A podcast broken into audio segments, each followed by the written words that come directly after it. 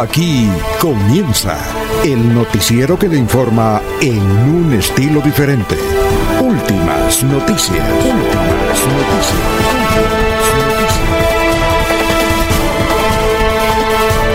La información analizada por los expertos, sin sesgos, explicada con detalles, sin tanta carreta. Últimas noticias por Radio Melodía, también por Facebook y YouTube Radio Melodía. Director Alfonso Pineda Chaparro.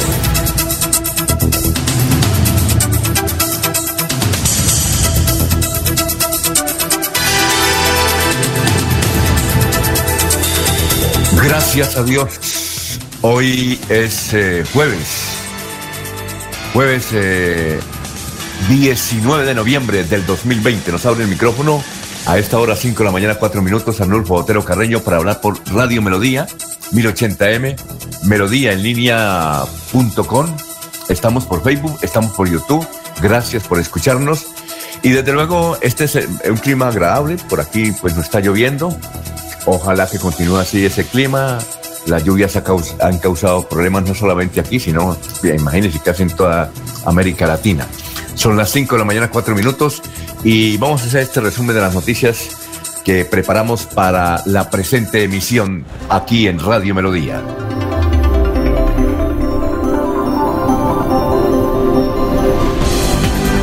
Ayer hacia las 5 de la tarde nos informaron que se enterró una grúa remolque entre San Gil y Bucaramanga. No había paso, no sabemos si ya dieron paso, estaremos pendientes a ver si se, se dio paso, porque era una impresionante grúa, se enterró viniendo ahí eh, casi en pescadero, se enterró. Y desde luego anoche no había paso, no sé si no sabemos si ya, ya está restablecida, eh, si han movido esa grúa, porque se enterró. Bueno, también tenemos unas declaraciones, eh, nosotros diríamos que fantásticas, de Leonía Gómez ayer en la Asamblea del Departamento de Santander. Durante más de dos horas habló, obviamente virtual, en forma virtual, en una de las sesiones eh, supremamente curiosas de la Asamblea del Departamento de Santander. Dijo tantas cosas, por ejemplo, entre ellas que así terminara su carrera política, así le costara todos los insultos. Eh, en fin, eh, dijo, confesó prácticamente casi llorando, porque evidentemente iba a llorar, le tocó parar su intervención y tomar un vasito de agua mientras se reponía, y dijo que eh, es muy afín con el Centro Democrático y alabó a los diputados del Centro Democrático. Por el contrario, insultó de una manera... Bueno, hay que escucharla, son dos horas. Nosotros vamos a pasar un pedacito únicamente por ahí a las seis de la mañana de ese audio de Leonidas Gómez ayer en la Asamblea del Departamento Santander, que ha sorprendido a todo el mundo. Eh, dijo, por ejemplo, eh, refiriéndose a un diputado, al doctor Cardoso, el diputado del Centro Democrático, dijo, ojalá, ojalá hubiesen 15 diputados como el doctor Cardoso del Centro Democrático. Y señaló, soy, yo me identifico con el Centro Democrático. Dijo, y así se me acabe la, porrera, la carrera política, Teo, he dicho esto y otras cositas. Y se puso a hablar de Cuba, eh, se puso a hablar de las FARC, a quien tildó, las insultó también. En fin, hizo ahí una mezcla de varios temas nacionales, departamentales e internacionales. Y una de las peores partes dijo mi compañero de, de, de Curul, Camilo Torres, quien es hijo de un gran amigo mío en Barranca Bermeja, pero él sí ha sido la oveja negra de la familia y de, esta sociedad y no sabemos si, si Camilo Torres le va a colocar una acción de tipo judicial porque lo descalificó. Muy bien, eh, son las 5 de la mañana, 7 minutos. También hablaremos sobre el vuelo que se hizo ya Miami, Bucaramanga, Bucaramanga, Miami. Eh, el señor gobernador de Santander, eh, Mauricio Aguilar, hizo un acto y dijo que esta reapertura internacional de Bucaramanga con Estados Unidos le va a significar mínimo 10.000 nuevos turistas al departamento de Santander. Son las 5 de la mañana, 8 minutos. Eh, hay cargos contra un exdirector de Inder Santander por peculado. Él estuvo de director en el 2015 más o menos. Eh, ¿De qué lo acusan a él? A él lo acusan de haber de haberse apropiado más o menos 600, de 648 millones de pesos de él y otros funcionarios y otras personas. Y un contratista, por ejemplo. Eh, se había comprometido él a desplazar 705 personas a los Juegos Nacionales del 2015 y al final dejaron de participar 191 deportistas. Entonces esto se ahorró un billete y según la información, ese billete se perdió y lo acusan a él, no solamente a él. Está también Raúl Enrique Gutiérrez Torres, supervisor del contrato. Luz Marina Duarte Ayala, ex asesora jurídica de Inter Santander.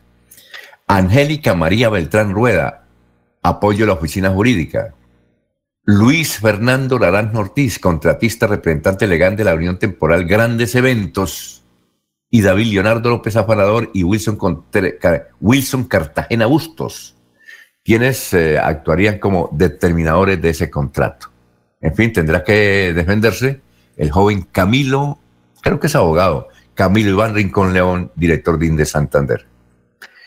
Bien, cinco de la mañana, nueve minutos. Ayer muy temprano el señor alcalde de Bucaramanga, Juan Carlos Cárdenas, eh, indicó que el comercio estará abierto, evidentemente los que quieran, eh, estarán las 24 horas al día para el día sin IVA, el próximo sábado, 21. Bueno, bueno.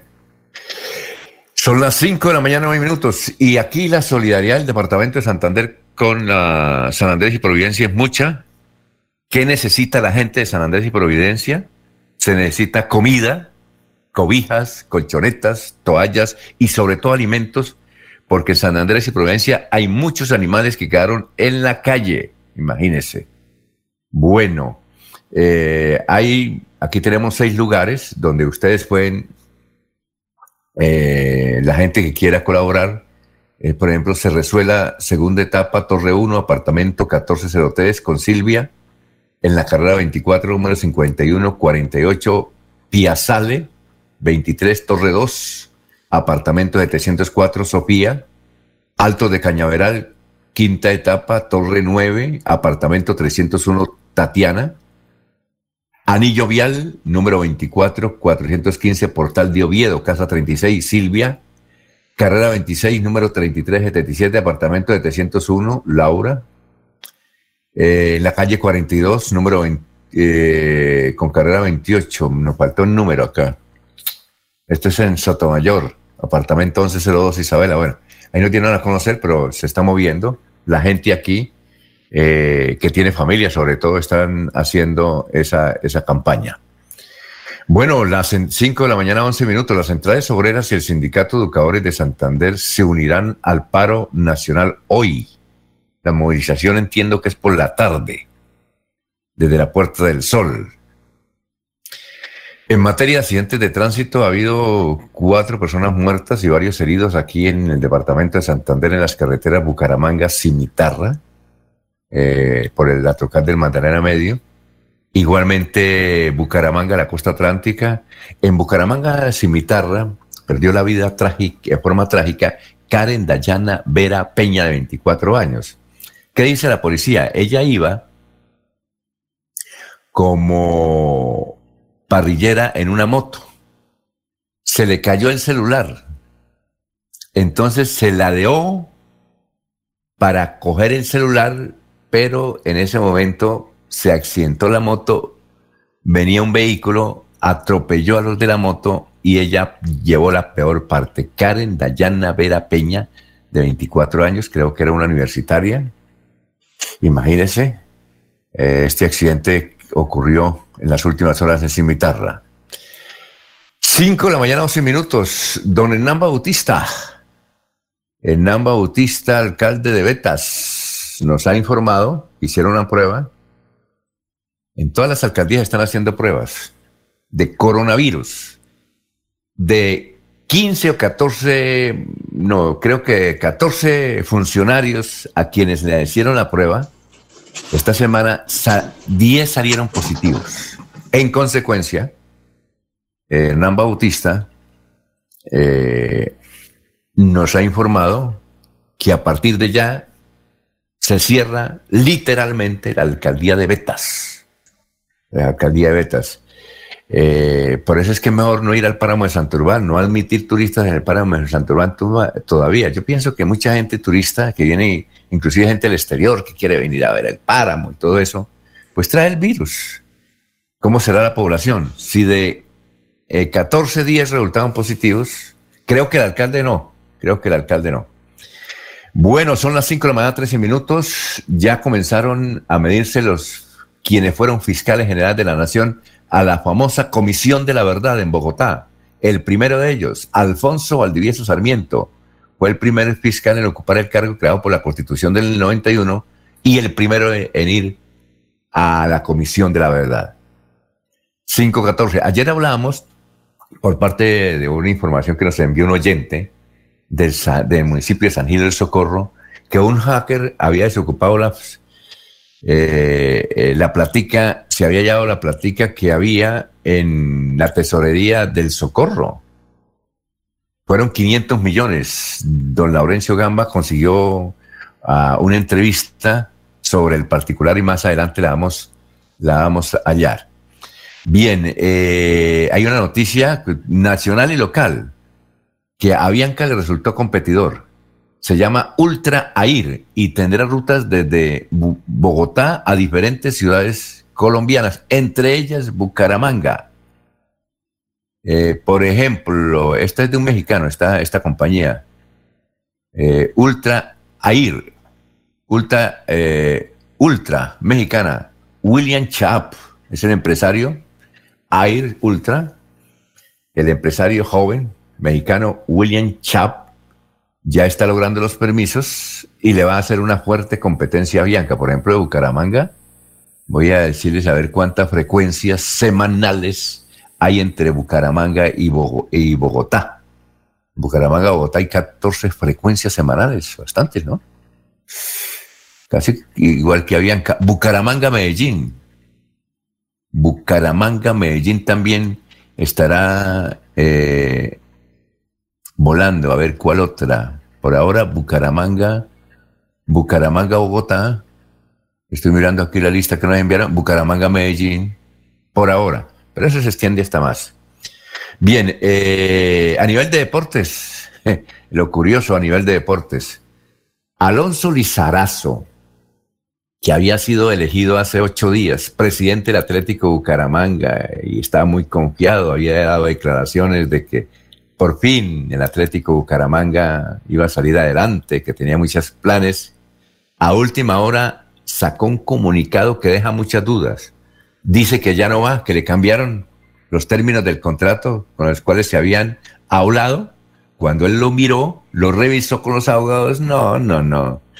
Estos señores, los del Atlético Bucaramanga, me hicieron otra cosa, me cambiaron los términos y yo dice, dice, mis principios no los vendo. Eso de mi principio no los vendo es lo que hay que analizar y seguramente tendrá algo que revelar. Los principios no lo vendo. ¿Quién sabe qué le estaban proponiendo los dueños del Atlético Bucaramanga, Alonso Lizarazo? Y Alonso Lizarazo es un hombre dirigente muy conocido a nivel nacional. Bien, eh, a nivel nacional tenemos una noticia, lo de San Andrés Islas. El señor ministro de Vivienda, que está ya en San Andrés, en Providencia, dijo una noticia que de alguna manera refresca esa tragedia, un poquito, un poquito, alivia un poquito la tragedia que vive San Andrés y Providencia, sobre todo Providencia, y dijo que va a contratar a todos los que quieran, a todos los habitantes, los va a contratar, es decir, les va a pagar, el Estado les va a pagar para reconstruir a San Andrés. Es decir, a todos, el que quiera, venga para acá, le hacemos un contrato, contratos a tres meses y bien pago, dijo el ministro. Y a nivel internacional, a ver, eh, líder de la disidencia de la FARC, Olivio Iván Merchán, fue dado de baja en cerca a Caracas, cerca a Caracas, en Venezuela. Eso es lo que tenemos. Vamos a darle paso a nuestros demás compañeros. Ahí ya está don Laurencio Gamba, que también tiene datos para dar en esta primera media hora del el noticiero Últimas Noticias. Son las 5, 18 minutos. Laurencio Gamba está en Últimas Noticias de Radio Melodía 1080 AM. Bueno, gran Laurencio, ¿qué más? ¿Qué hay de su vida, Laurencio? Alfonso, pues bien, aquí frente a la gobernación de Santander, luego de ese vuelo inaugural desde los Estados Unidos en Fort Lauderdale, pues es, inglés. Yo, yo no he sido, yo no he sido Laurencio, yo no he sido capaz de pronunciar esa ciudad, entonces digo, eh, el sur de la Florida o cerca de Miami. No he sido capaz. Sí. Es que es difícil, ¿no? Fort. Sí, Fort. Para ser más exactos, Fort.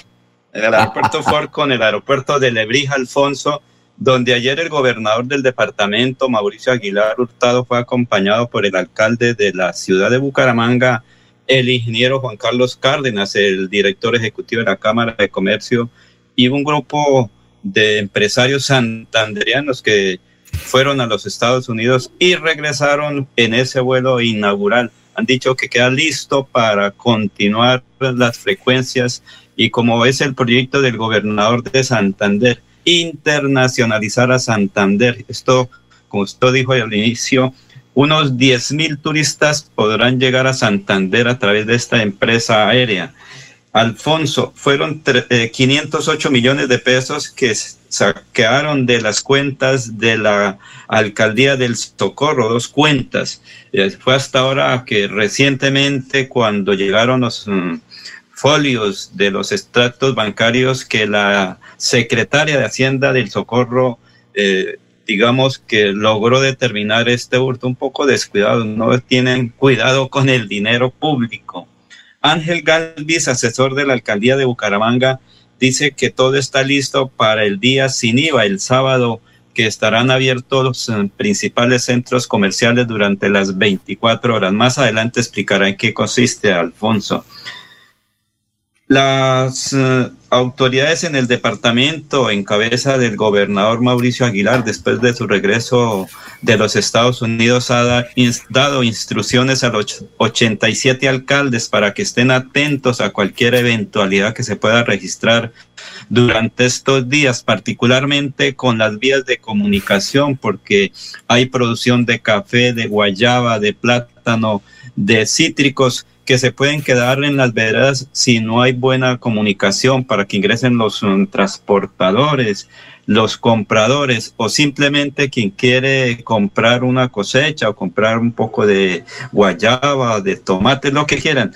Ha dicho que todos los alcaldes en Santander deben estar listos a tener planes de eventualidades y Alfonso, la policía logró evitar que dos personas se lanzaran desde puentes aquí en Bucaramanga, uno en Provenza y otro aquí en el centro de Bucaramanga. Precisamente el general Luis Ernesto García, eh, comandante de la MEBU, tiene este informe de la actividad que también cumple la Policía Nacional para evitar que la gente se quite la vida. En las últimas horas, en diferentes sectores del área metropolitana de Bucaramanga, se presentan dos intentos de suicidio el primero de ellos ocurrido en el puente Provenza de una mujer de 24 años y el segundo de ellos en el puente Quebrada Seca de un hombre de 40 años. En una rápida reacción de nuestras patrullas de vigilancia se logran evitar estos dos suicidios, siendo estas personas trasladadas para su respectiva atención médica. Estos actos simbolizan el compromiso y la vocación de servicio de nuestros policías en pro de la comunidad, alineados con nuestro pilar institucional, una policía para la gente. Muy bien, muchas gracias al general. Son las 5 de la mañana, 22 minutos, 5, 22 minutos. Estamos saludando eh, ya a la gente que se está conectando con nosotros, los primeros oyentes, como siempre, don Gustavo Pinilla. Un saludo para en Santa Marta. Cuéntenos, María T, ¿cómo está Santa Marta? ¿Cómo está la bahía? ¿Cómo está la bahía, María T? Y si usted ha ido a la bahía en estos días, se la han permitido, ¿no? Con estas restricciones del coronavirus, si ha ido gente, sobre todo en el puente pasado ¿Cómo está esas, esas playitas? ¿Ah? Eh, en fin, María T, por ahí por el, por el, perfil de Radio Melodía nos puede seguir. Gracias por la sintonía muy temprano. Un saludo para Gerardo Gómez Forero, gracias. Para don Gustavo Pinilla Gómez. ¿sí? para Orlando Urrutia, nos escribe también desde Urrutia, desde la ciudad de Chía. Gracias, gracias, muy amable, muy gentil, en Chía. Allá nos escucha a esta hora también don Miguel Bayona, en Chía.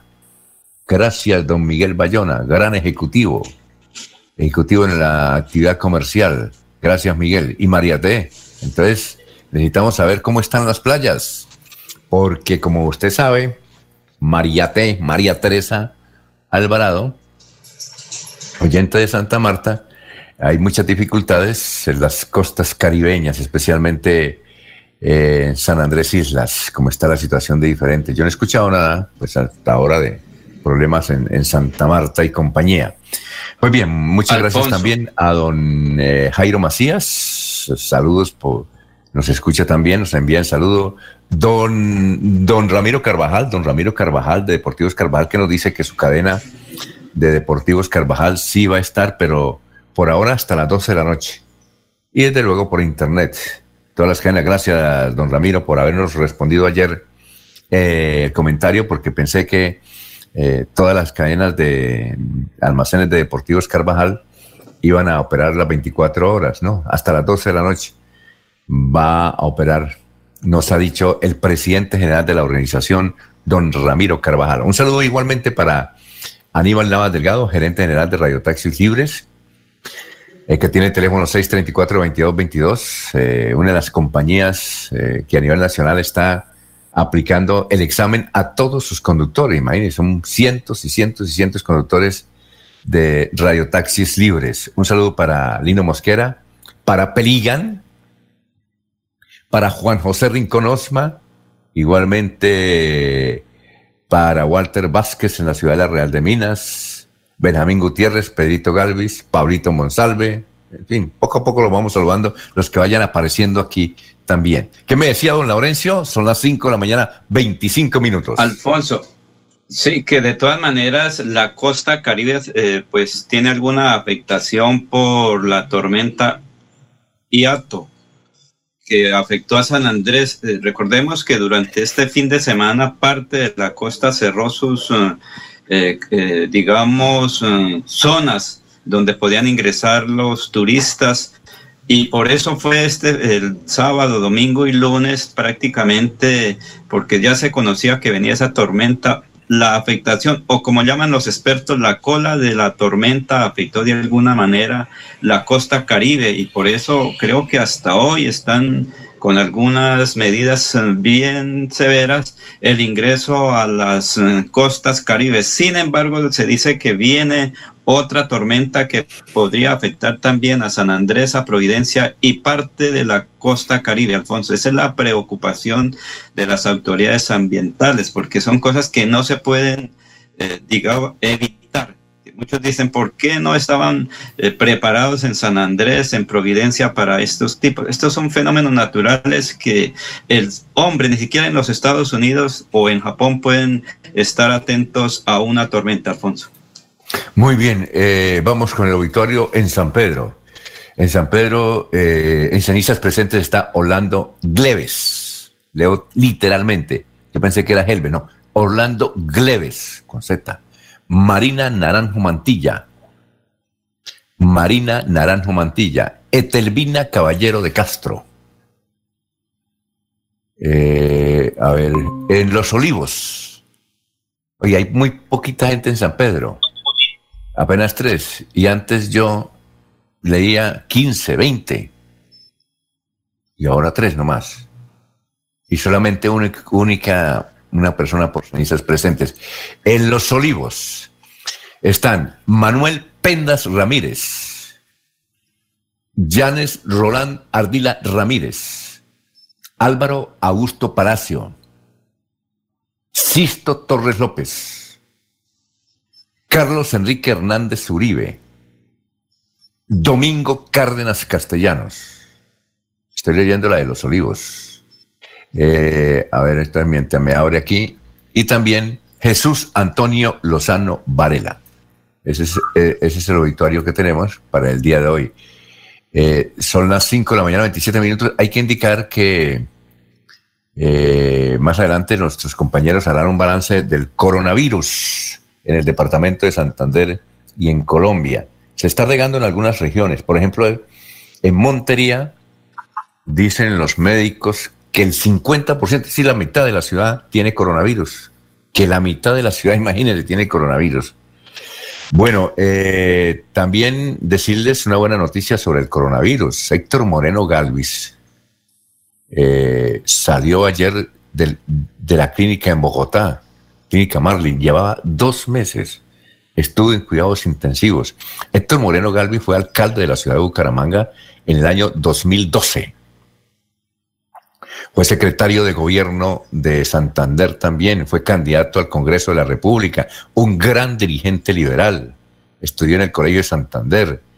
Eh, su familia es una gran constructora en el departamento de Santander y otras regiones colombianas. Pues bien, le dio el coronavirus. Eh, él está dedicado ahora a la parte educativa. Entiendo que tiene un gran instituto de educación a nivel nacional. Su sede principal es en Bogotá y ayer, gracias a Dios, porque estuvo en difíciles condiciones Héctor Moreno Galvez, gracias a Dios, eh, salió de la clínica. Él iba a salir hace eh, ocho días, pero en el momento de salir dijeron no, se le metió una bacteria.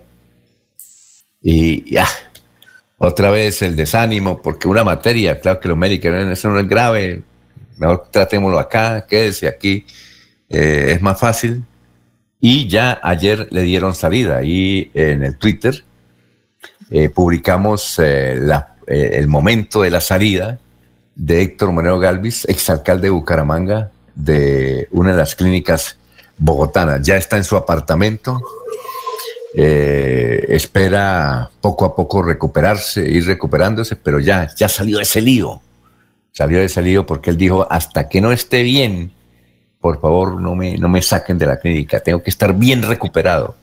Lleva más de dos meses, estuvo en la UCI y además era un poquito, poquito obeso, pues eso también dificultaba, pero gracias a Dios ya salió. Eh, a veces no se escucha cuando lo dejan, eh, es que un saludo para él y para toda su familia de Héctor Moreno Galvis. Son las 5 de la mañana, 30 minutos, vamos a hacer una pausita, estamos en Radio Melodía.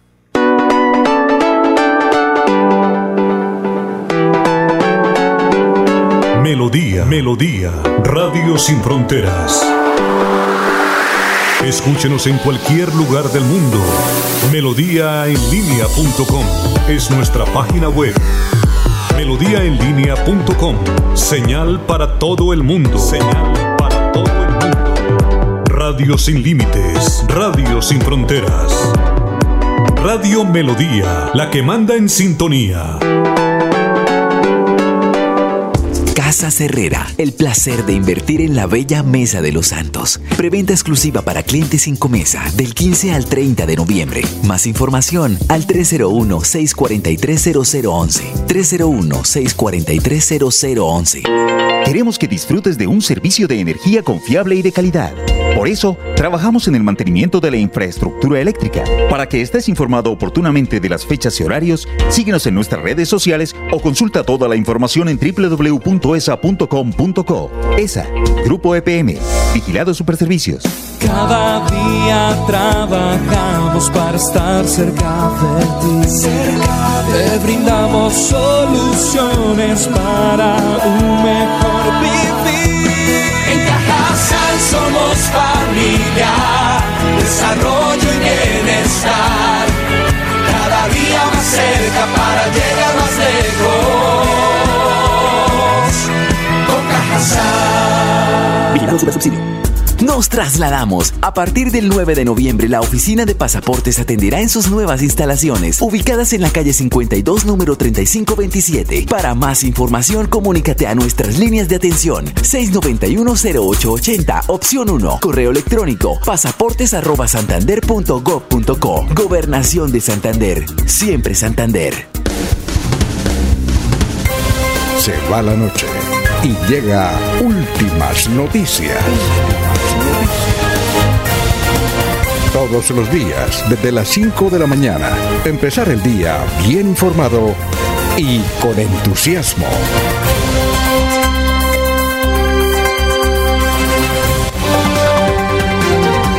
Jorge Caicedo está en Últimas Noticias de Radio Melodía 1080 AM.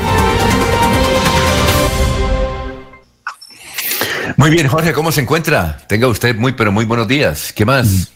Don Alfonso, muy buenos días. Como siempre, feliz de compartir con ustedes este espacio de últimas noticias y saludar a todos los amigos que nos acompañan a diario a través de nuestras diferentes señales, a través de YouTube, a través del Facebook Live y por supuesto a través del 1080 AM de Radio Melodía. Para todos ellos, muy buenos días.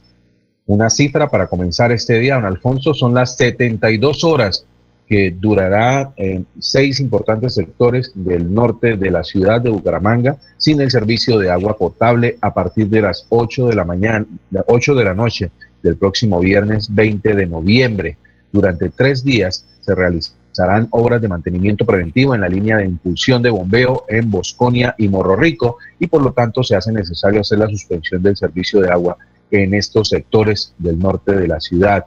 Por lo tanto, le, viene eh, anunciando a las personas que residen en ellos que se vayan preparando, que vayan abasteciéndose del preciado líquido para eh, poder eh, soportar la contingencia de, durante los tres días que durarán las labores. Recordamos, a partir de las 8 de la noche del próximo 20 de noviembre, próximo viernes, se suspenderá el servicio por tres días en estos importantes sectores del norte de Bucaramanga. Muy bien, Jorge, son las 5 de la mañana, 34 minutos. Bueno, eh, vamos a saludar a Oscar Durán. Dice muy buenos días, señores de Radio Melodía. Aquí son las 5, perdón, las 2 de la mañana y, 20, y 34 minutos en California.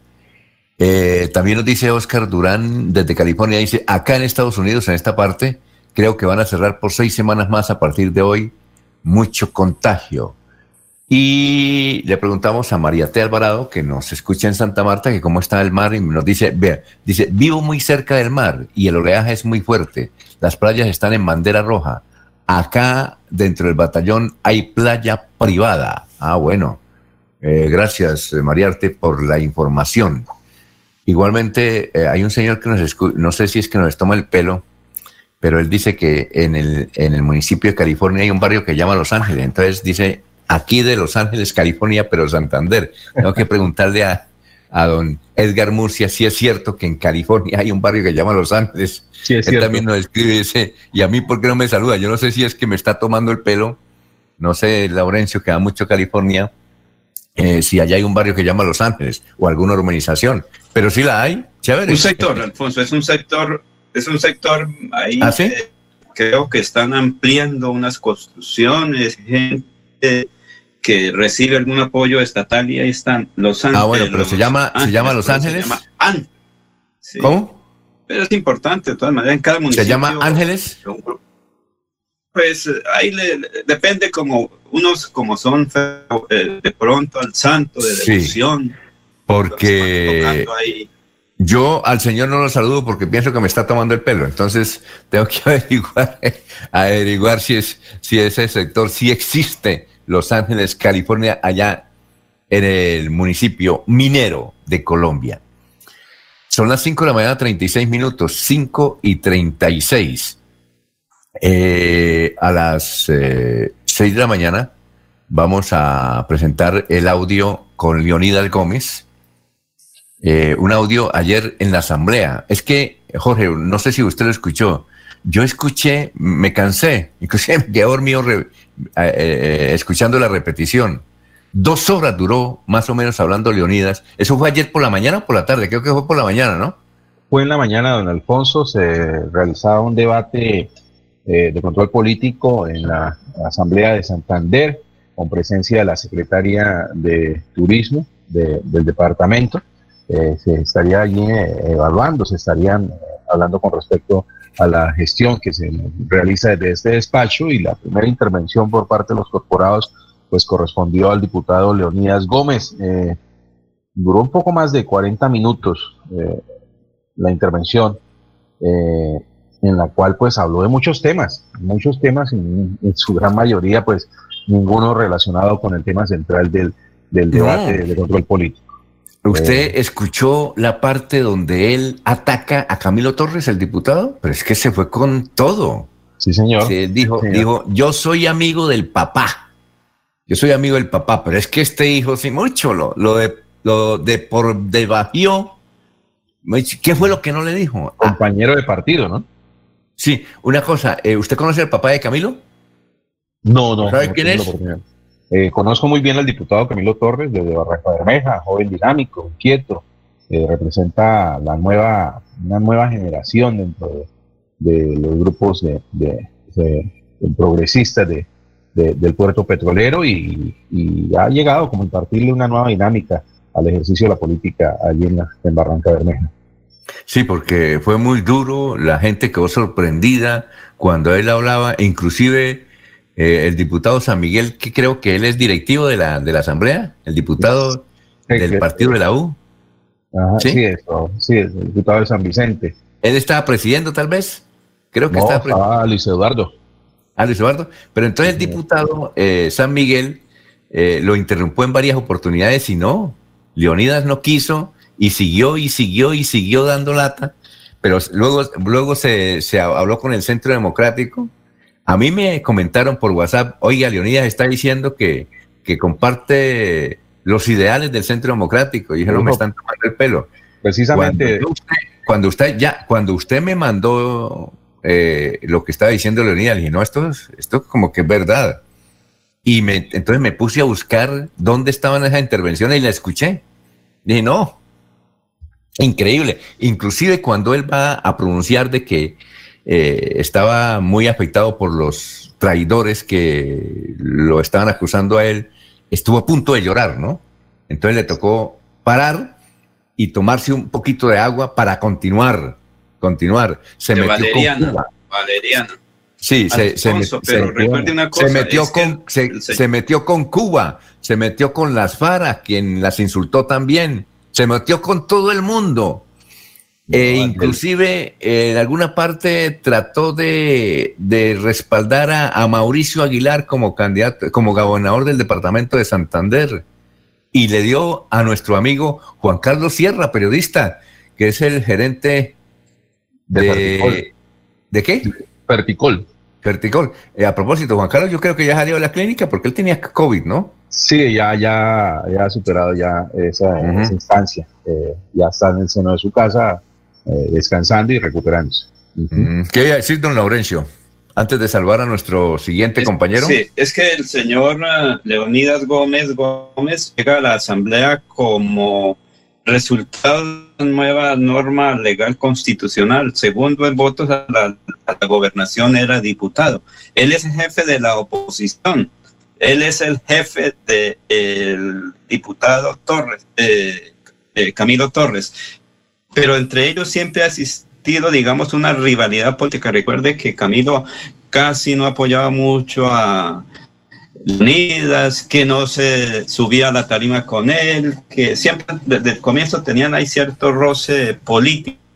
No sé por qué, pero ahora como el señor Leonidas Gómez Gómez es el jefe de la oposición, él, digamos, entre comillas, es jefe del actual diputado de Barranca.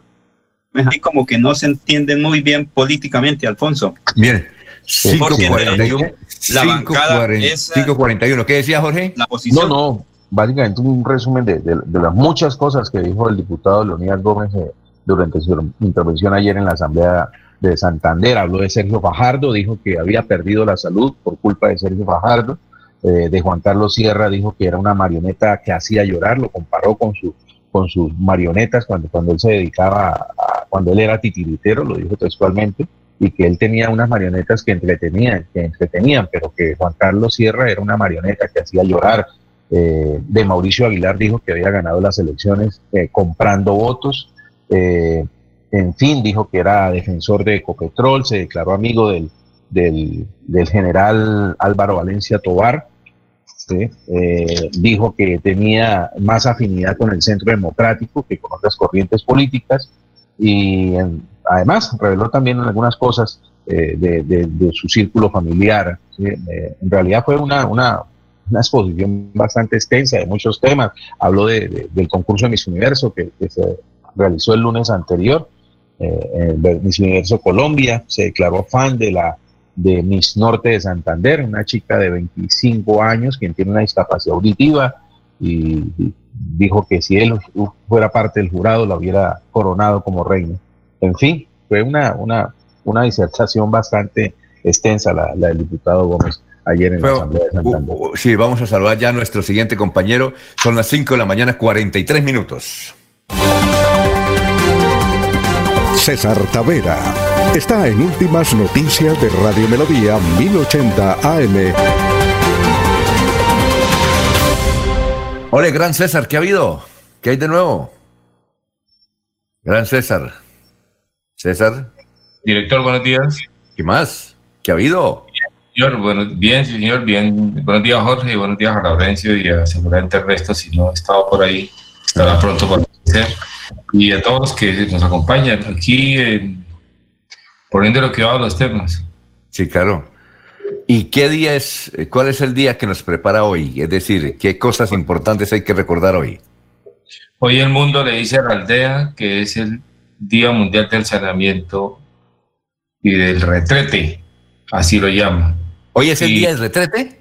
Hoy es el Día Mundial del Saneamiento y del Retrete porque... Eh, es decir, retrete e inodoro es igual, ¿no? Pues digamos que hay el pozo séptico, etcétera, pero en todo caso lo que hay de fondo es el tema del tratamiento de las aguas servidas. 4.500 millones de personas en el mundo viven eh, sin saneamiento básico. Esos datos son, durísimos. 892 personas, 892 millones, 4.500 millones de personas en el mundo viven sin saneamiento. 892 millones de personas excretan al aire libre en el mundo. Imagínense usted la contaminación que hay ahí. 1.800 millones de personas no consumen agua potable. 900 millones de personas están sin lavado de manos en el mundo, sobre todo los estudiantes. Y el 80% de las aguas servidas del mundo sin tratamiento van a dar al mar. Ese es el gran problema del fenómeno climático. Entonces, hoy es el día del saneamiento, ¿qué? ¿Básico? Del saneamiento y del retrete, así lo dice técnicamente la ONU, pero en todo caso es eso, que las aguas corren sin tratamiento y que los seres humanos excretan al aire libre. Y que el 80% de las aguas servidas, usadas, van a los mares sin tratamiento, ni más ni menos esta manera de problema. Por ahí Bucaramanga tiene una propuesta para el tema de la petar. Eh, hoy es el Día Mundial de la Filosofía. Se celebra desde el 2002 y desde el 2005 se estableció. La filosofía es la el pensar que se preocupa por los problemas del mundo y da reflexiones, no da respuestas, no da... La filosofía no está para, resolver problemas, está para plantearlos y explicarlos. Hoy es el Día Mundial de la Mujer Emprendedora.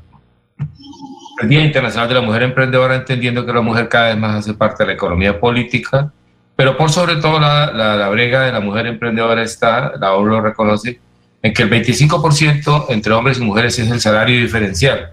O sea, las condiciones laborales de los hombres son 25% mejores que las de las mujeres y esa es la briega del mundo para hacer equidad, ser equitativo. Hoy es el Día Mundial del Cáncer de Páncreas.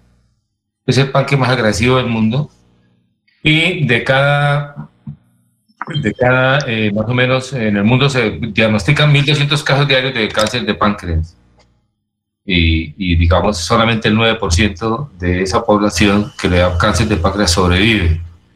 Es la quinta causa de muerte de los hombres y la séptima causa, de, de, muerte de mujeres en el mundo. Y para nosotros, para que, digamos, eh, las mujeres han entrado a gobernar el mundo y, y, y, y los hombres estamos en inequidad en algunos temas, entonces para que hoy es el Día de la Mujer Emprendedora, pero para el mundo para la ONU el día más importante hoy se celebra es el Día Internacional del Hombre. Algunas culturas, algunos países lo celebran el 19 de marzo, como, pero como desde un punto de vista cultural y religioso y familiar, hoy es el Día Internacional del Hombre, en el entendido de que, de que se convoca, eso se hace de 1992, se estableció el día, nació en Trinidad Tobago, se, se desplegó por toda la comunidad británica, la, la comunidad de habla inglesa, y eh, se volvió internacional.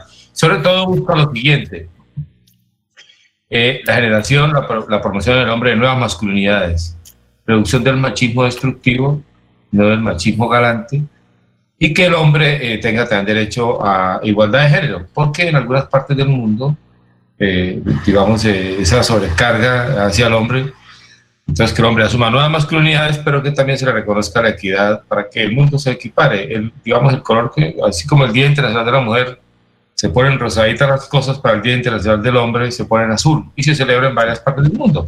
El obelisco, por ejemplo, en Buenos Aires, se ilumina de azul. Eh, César, le quiero interrumpir para, si quiere, vamos a unos mensajes y regresamos con su, su tema, ¿le parece? Bueno, usted diga ahí. Muy perfecto. Son las 5 de la mañana, 48 minutos. Estamos en Radio Melodía. Los Olivos, un homenaje al amor. Primera clave para superar el duelo. Acepta tus propios sentimientos. Lo mejor es darle la posibilidad de atravesar sentimientos como negación, tristeza, frustración, ansiedad, vacío, miedo. En tu duelo estamos ahí los Olivos. Los Olivos. Casa Herrera, el placer de invertir en la bella Mesa de los Santos. Preventa exclusiva para clientes sin comesa del 15 al 30 de noviembre. Más información al 301-643-0011. 301-643-0011. Por años hemos soñado con mejores días, con viviendas dignas para todos, con más y mejores espacios deportivos, con programas para la gente. Pero ya no tendremos que soñarlo, vamos a vivirlo. Con una inversión de 1.7 billones de pesos en proyectos de conectividad e infraestructura para el desarrollo económico, le abrimos camino al progreso. Gobernación de Santander, siempre Santander. Se va la noche y llega últimas noticias. Todos los días, desde las 5 de la mañana, empezar el día bien informado y con entusiasmo.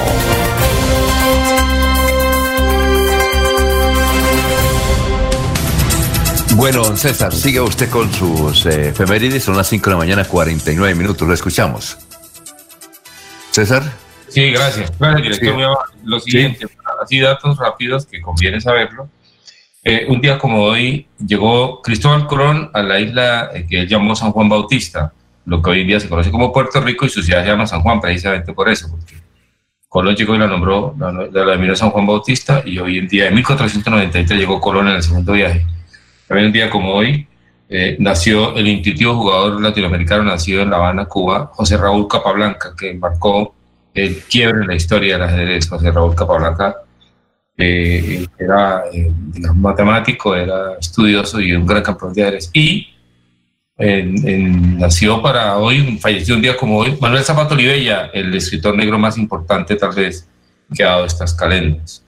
Manuel Zapato Olivella, que había nacido en 1920 y falleció en, 1200, en el 2004 a la edad de 84 años. Y hoy, un día como hoy, metió el gol número 1000 Pelé en el Estadio Maracaná en 1969. El gol número 1000, y eso es un acontecimiento para el fútbol, y me parece interesante saberlo. Y nació Margarita Castro para estas tierras locales y nacionales, nació en San Gil, un 19 de noviembre del 43, doña Margarita Castro había estudiado arquitectura en la Universidad Nacional y Música, Margarita Castro, que hizo parte de lo mejor de la televisión colombiana.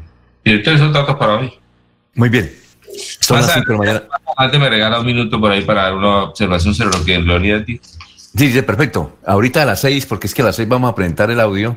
Una parte del audio, a mí, bueno, todos los datos son interesantes, pero a mí me causó curiosidad lo del Centro Democrático. Es eso. Muy bien. Eh, una recomendación, yo digo sugerencia, pero no tanto tiempo a alguien que se considera un político fallido.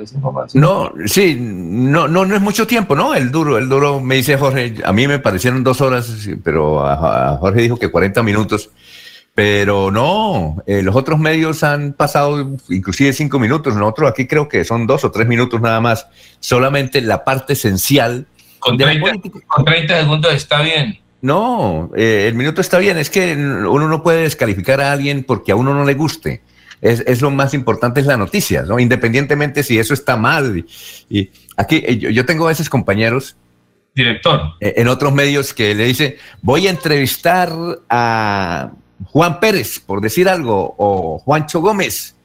Y me dicen, no, mano, él es un bobo. No, es que uno es en búsqueda de la noticia, no si él es, él es bueno o es malo o es bobo, independientemente, ¿sí? Y habrá oyentes que, que es como, es como, le voy a decir esto, eh, cuando nosotros entrevistamos aquí a Álvaro Uribe, Eh, hay unos que le dicen, qué berraquera entrevista. Muy bien, hermano, yo le puse volumen. Otro dice, no, hermano, ¿usted cómo se desgasta entrevistando a un dinosaurio? Eso depende del semblante. Como usted, usted, usted leyó a este escritor, eh, César, ¿cómo era que se llamaba? porque ya se me olvidó. Creo que es Víctor Hugo. No, en todo caso, eh, me parece que es Víctor Hugo.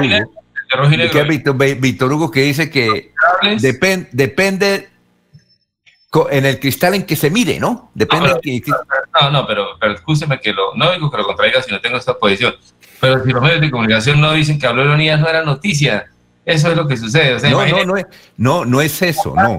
Él fue noticia, no, no, no vamos a discutir eso, César. Él fue noticia por lo que dijo, por lo que es diputado, por lo que fue senador, por lo que estuvo a punto de llegar a la gobernación. Él siempre será noticia. Siempre será noticia.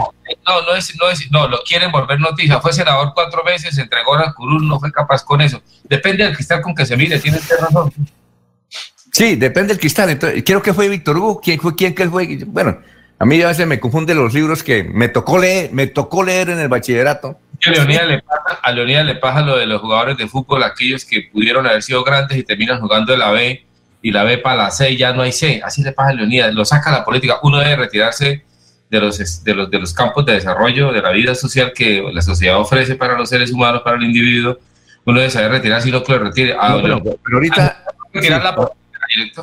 Ahorita a las seis, ahorita a las seis lo dice, sí, depende como el cristal donde se mire un, un me dice que sí que, es Víctor Hugo el que pronuncia eso.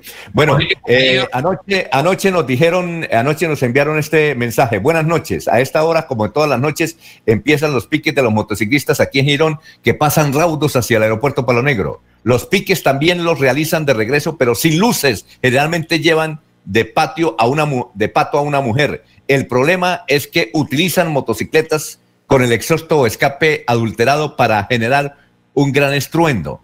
La cuestión es que las autoridades nada hacen al respecto, pese a saber que estos piques los practican desde hace más de dos años. El ruido inicia hacia las nueve de la noche y va hasta la una o dos de la mañana. Bueno, Jorge, noticias a esta hora. Estamos en Radio Melodía. segundo. Don Alfonso, a ver. Sí, ah, sí, pensé que era que se ido. Sí, gran Jorge, gran Jorge, 555. Estamos saludando a Martínez, que nos escucha desde el barrio Provenza. Siga. Don Alfonso, en tres meses han saqueado 1.395 millones de pesos en dos alcaldías de Santander. El caso más reciente ocurrió en cuentas bancarias de la vivienda de la Administración Municipal de Socorro. La secretaria de Hacienda Local, Olga Lucía Bautista, confirmó que el fraude asciende a 500 millones de pesos mediante transferencias hechas con hackeo. En el momento de realizar la conciliación, eh, se eh, dieron cuenta de un presunto fraude en estas cuentas del municipio, en las cuales son de la vivienda. Hasta el momento el banco no ha expresado qué fue lo que sucedió, aunque se abstuvo de señalar en qué fechas ocurrieron los traslados de los dineros, precisó que en el momento en que nos hacen llegar los extractos bancarios se evidencia que estas transferencias no fueron autorizadas por la administración local.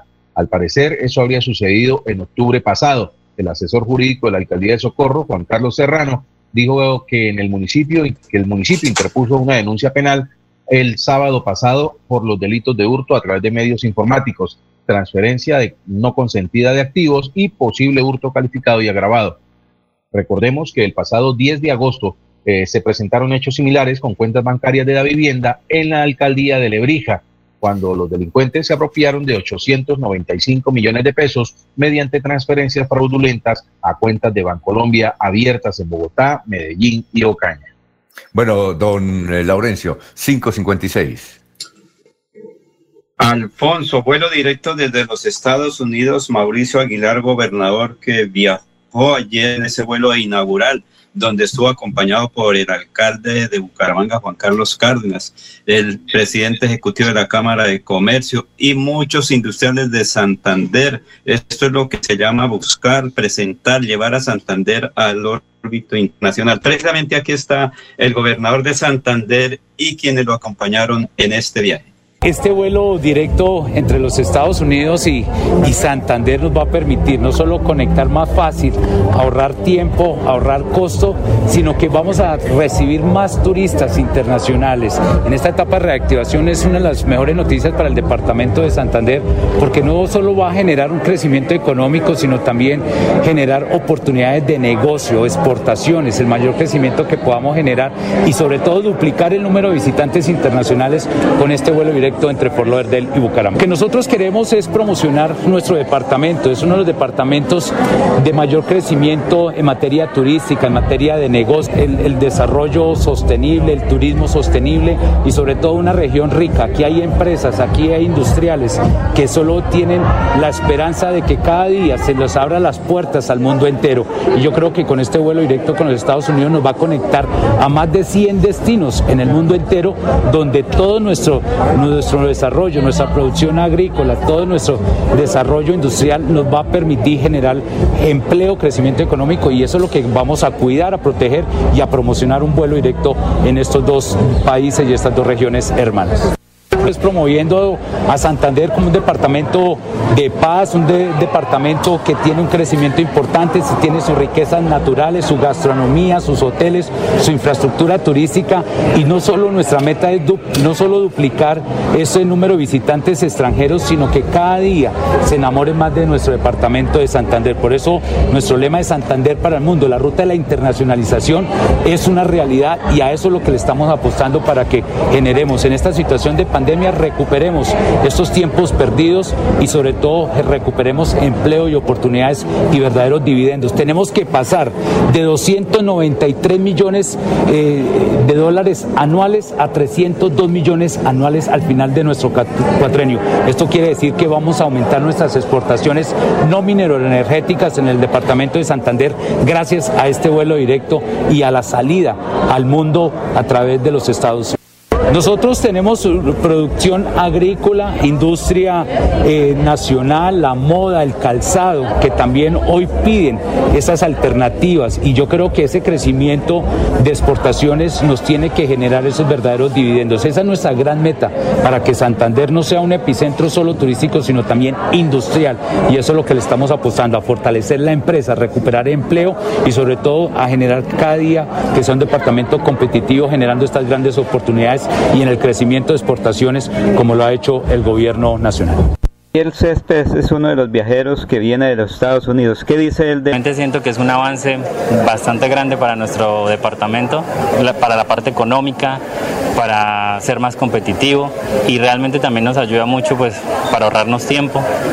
Y invito realmente a todos a que compren los tiquetes desde Bucaramanga, es un vuelo directo, eh, es una excelente opción. Gracias al gobernador Mauricio Aguilar Hurtado, Santander para el mundo. Director de Aeropuertos Internacionales de la empresa Camilo Martelo. Una noticia muy importante.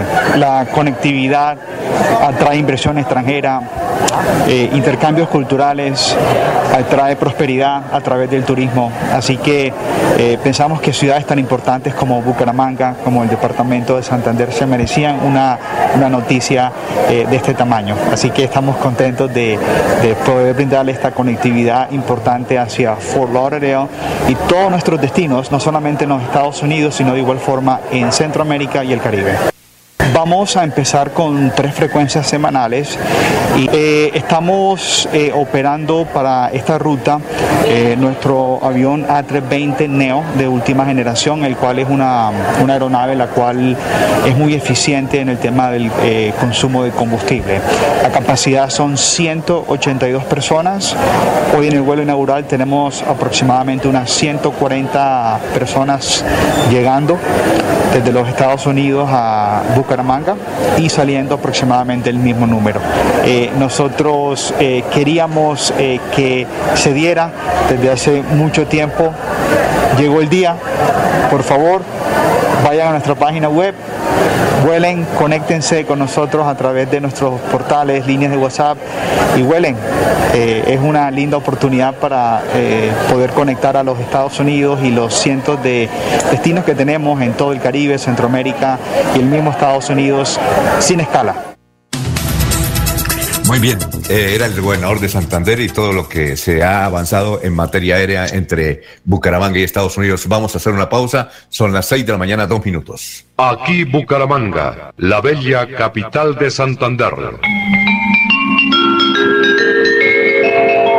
Transmite Radio Melodía, Estación Colombiana, HJMH. 1080 kilociclos, 10.000 vatios de potencia en antena, para todo el oriente colombiano. Cadena Melodía, la radio líder de Colombia.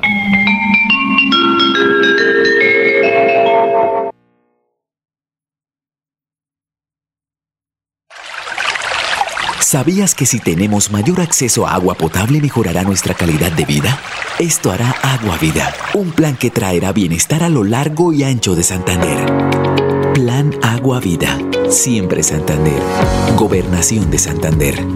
Casa Herrera, el placer de invertir en la bella Mesa de los Santos. Preventa exclusiva para clientes sin comesa del 15 al 30 de noviembre. Más información al 301-643-0011. 301-643-0011. Un especial saludo a los habitantes de Bucaramanga y Santander. Les habla el doctor Javier Aristizábal. He investigado las plantas medicinales colombianas por 20 años. He creado la terapéutica natural al altel para tratar las principales enfermedades de los colombianos. Estoy con ustedes de 10 y 30 a 11 de la mañana por esta emisora. Estoy seguro que lograré cosas interesantes en la salud de todos ustedes.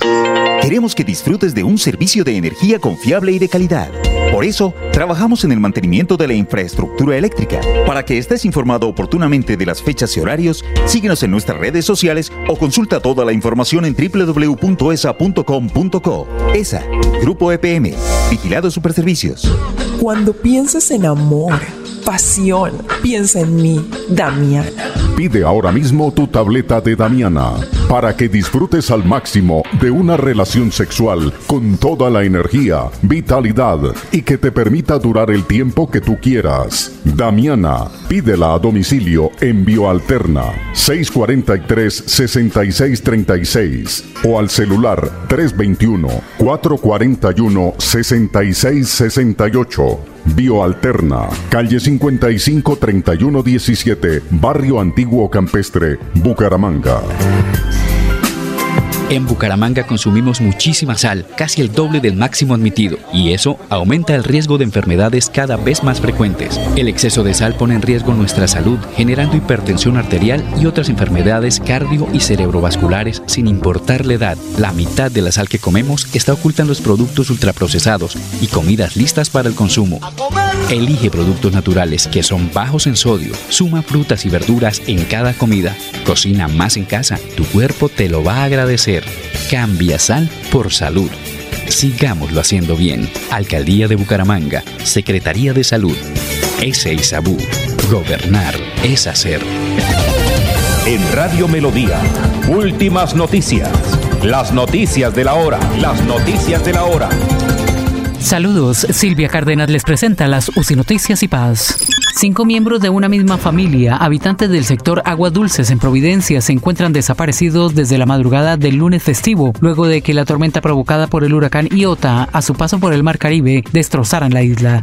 La Cámara de Representantes volverá a sesionar semipresencialmente la próxima semana después de la emergencia por un brote que obligó a los representantes a entrar en aislamiento y sesionar de lleno de forma virtual.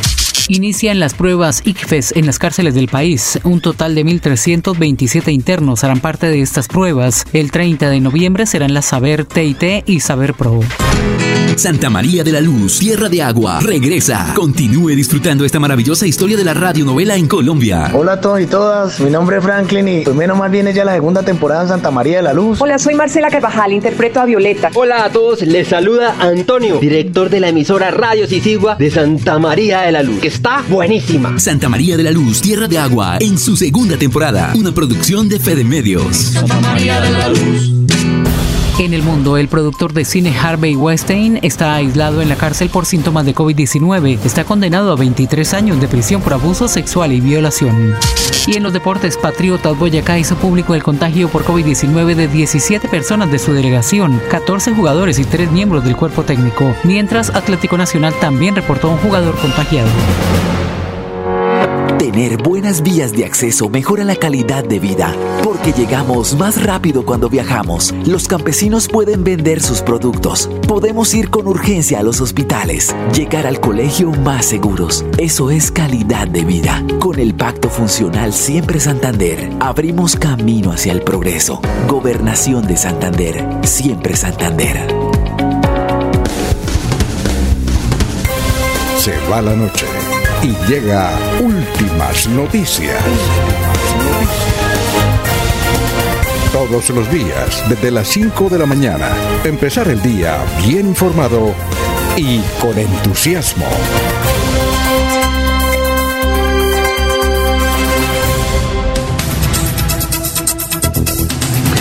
Bien, son las 6 de la mañana, 8 minutos. Ahora sí vamos a presentar eh, una parte de lo que dijo Leonidas Gómez, ex senador de la República, es candidato dos veces a la gobernación de Santander, empresario, fundador de Acuarela, eh, un hombre que ha promovido también el turismo a nivel nacional e internacional, pero ayer en la Asamblea de Santander habló sobre diferentes temas cuyo resumen ya hizo Jorge Caicedo, pero vamos a sacar este que nos parece fundamental para la política regional.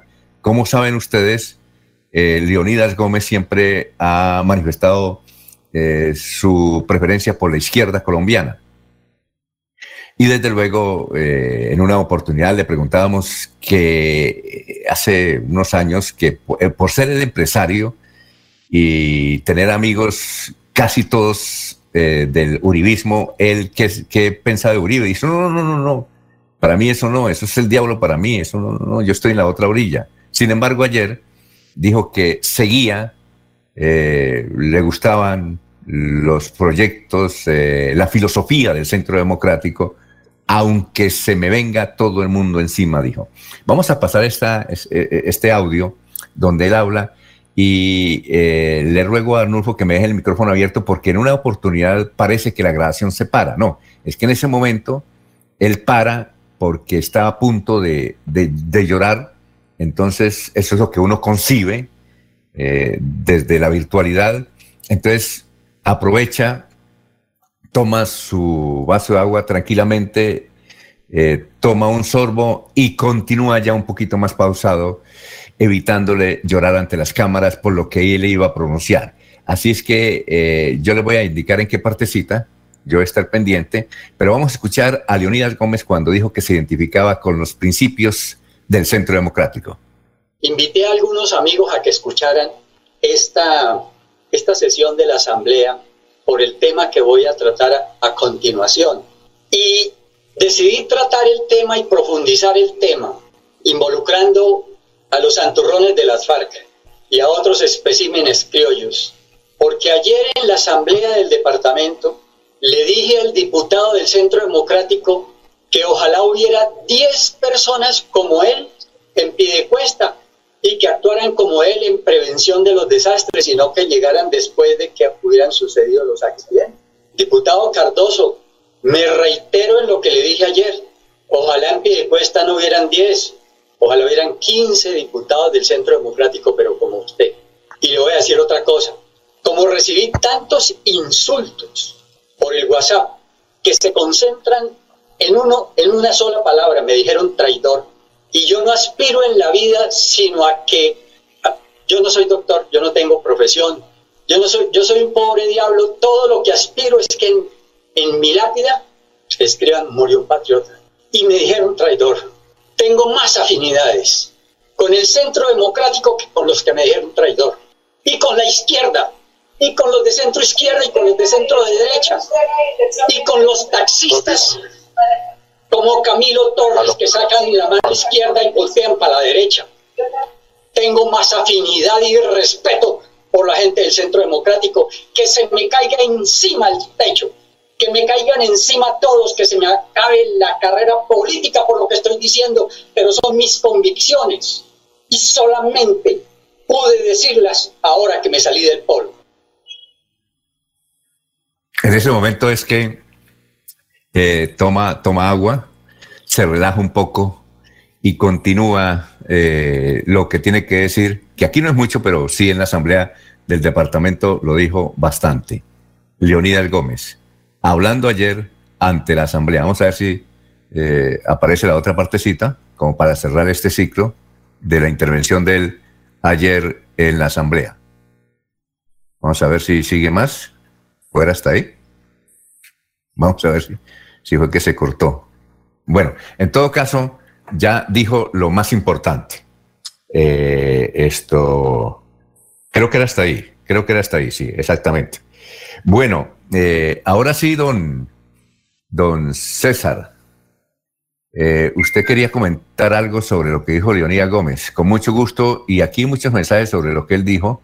Por ejemplo, Rocío Ramírez dijo a las 5 y 45, por favor, pásenlo de Leonidas, que no me he podido eh, ir para el trabajo, tengo prendida la moto, quiero escucharlo. Gustavo, para, para que vea, eh, aquí Gustavo Pinilla dice, que Leonidas simpatice con el Centro Democrático no es raro. Lo malo es usar el movimiento, los movimientos de izquierda para lograr sus objetivos políticos. Ahora sí su comentario, mi querido César.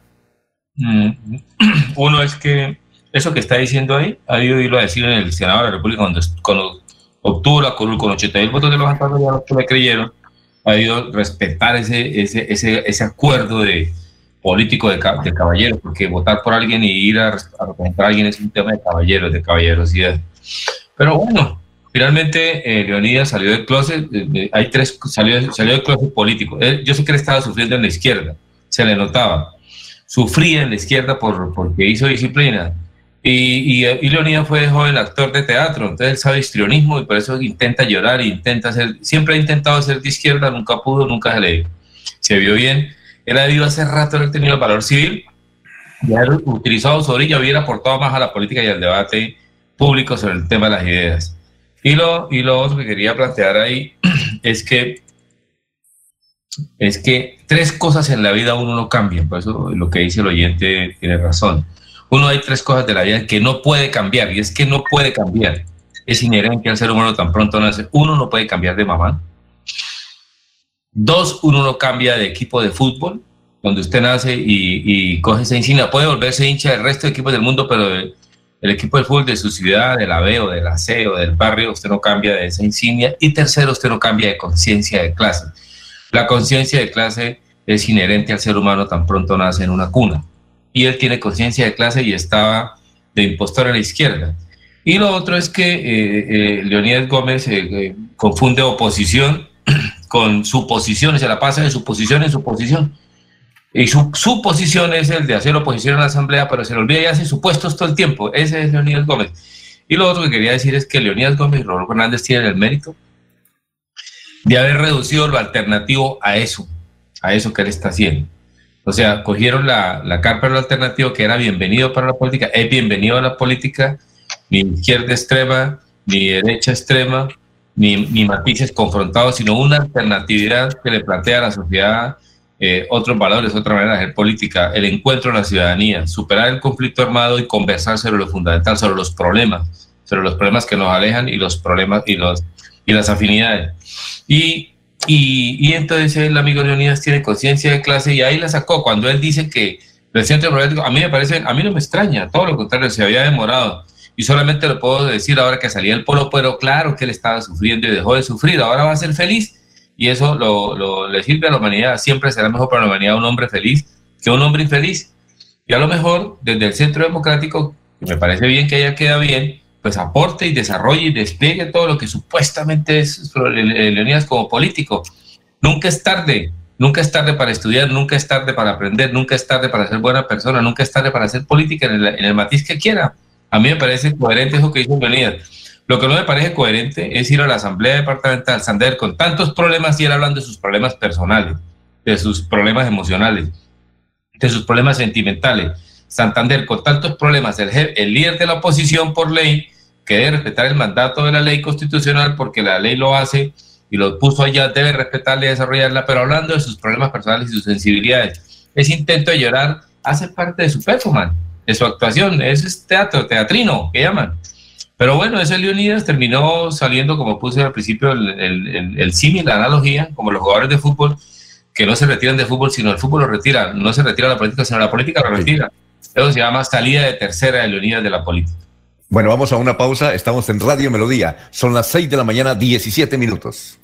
Casa Herrera, el placer de invertir en la bella Mesa de los Santos. Preventa exclusiva para clientes sin comesa del 15 al 30 de noviembre. Más información al 301-643-0011. 301-643-0011. Sigámoslo haciendo bien mi Bucaramanga. Humangueses, les habla Juan Carlos Cárdenas. Hoy más que nunca, todos debemos asumir un compromiso con la ciudad y con cada uno de nosotros.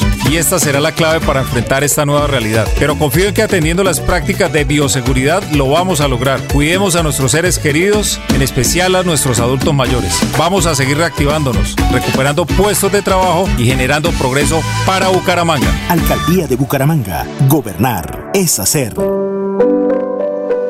Los Olivos, un homenaje al amor. Segunda clave para superar el duelo. Rodéate de personas que te apoyan. Habla de tus sentimientos Socializa y busca compañía de tu círculo social más cercana. No te encierres. En tu duelo estamos ahí. Los olivos. Los olivos. Con 14 fuentes hídricas, Santander posee una gran riqueza natural. Con el plan Agua Vida, queremos llevar esta riqueza a todos los hogares santandereanos, trayendo más agua potable a más familias. Porque donde hay agua, hay vida. Santander, Tesoro Azul de Colombia. Gobernación de Santander. Siempre Santander.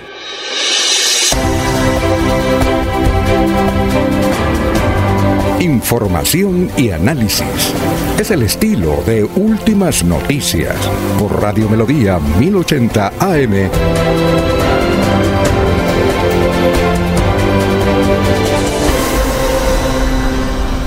Sí, cuénteme, Laurencio. Son las 6 de la mañana, 19 minutos. Estamos en Radio Melodía. ¿Qué me va a decir?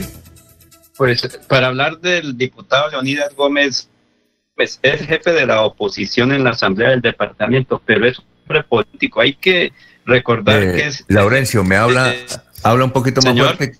Habla un poquito más fuerte, se acerca más al micrófono que casi no se escucha. Sí, que Alfonso, que hay que decir que el diputado Leonidas Gómez Gómez es el jefe de la oposición en la Asamblea del Departamento, pero además es un político porque mantener 330 mil votos sacó en la última elección, si la gente en Santander no estuviese convencido de las ideas de Leonidas Gómez, no hubiese sacado eso. Un día me reuní con un dirigente estratega político y dijo, nosotros a través de esto podemos colocar 550 mil votos. Le dije, no. Señor Leonidas Gómez va a segunda votación y está muy cerca porque eso se está dividiendo mucho con varios candidatos y Leonidas ser el próximo gobernador si no unifican criterios en Santander. Él tiene una estructura, tiene una organización electoral, 330 mil votos que no se consiguen por ahí. Nosotros tiene siquiera 50 votos. Recordemos que es eso. Además, él es del MOIR, Movimiento Dependiente y Revolucionario de Colombia, muy cercano a la... Entonces, él está en una idea, pues siempre ha estado, él, digamos, como en el centro, pero en el se bien como los Morenos Rojas. Los Morenos Rojas en nuestra estrato 20 ya estaban en el polo o anapolo, como en el polo y en, y en la napo. Bueno, Entonces, eh, ese concepto que él tiene del centro democrático y particularmente del diputado de Piedecuesta, Alfonso. Eso no muy bien. es política. Y me parece que está Bueno. obrando bien el diputado Bueno. Gómez Gómez. Muy bien, son las 6 de la mañana, 21 minutos. Eh, Irene Sepúlveda nos dice, ayer le dieron dos tiros a mi hijo, ayer por robarle el celular y como siempre nadie vio nada, saliendo para su trabajo en el barrio Santa Ana. Los delincuentes hacen y deshacen en Florida Blanca, Santander y, la- y las autoridades no hacen nada. No faltan gobernantes eh, con los pantalones bien colocados, sentidos de pertenencia, amor y mano fuerte. Gracias a Dios, eh, en última salió bien. Mi Dios es muy grande. Eh, doña Irene, esperamos que se recupere su hijo. No nos ha, eh, ha informado Irene si, si alguno de esos impactos hizo centro en la humanidad de su hijo.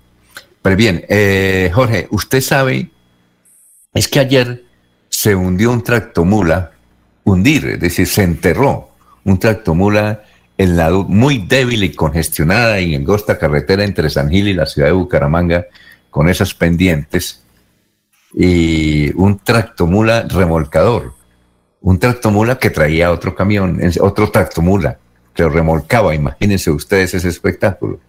Claro, eh, y se enterró y bloqueó la vía.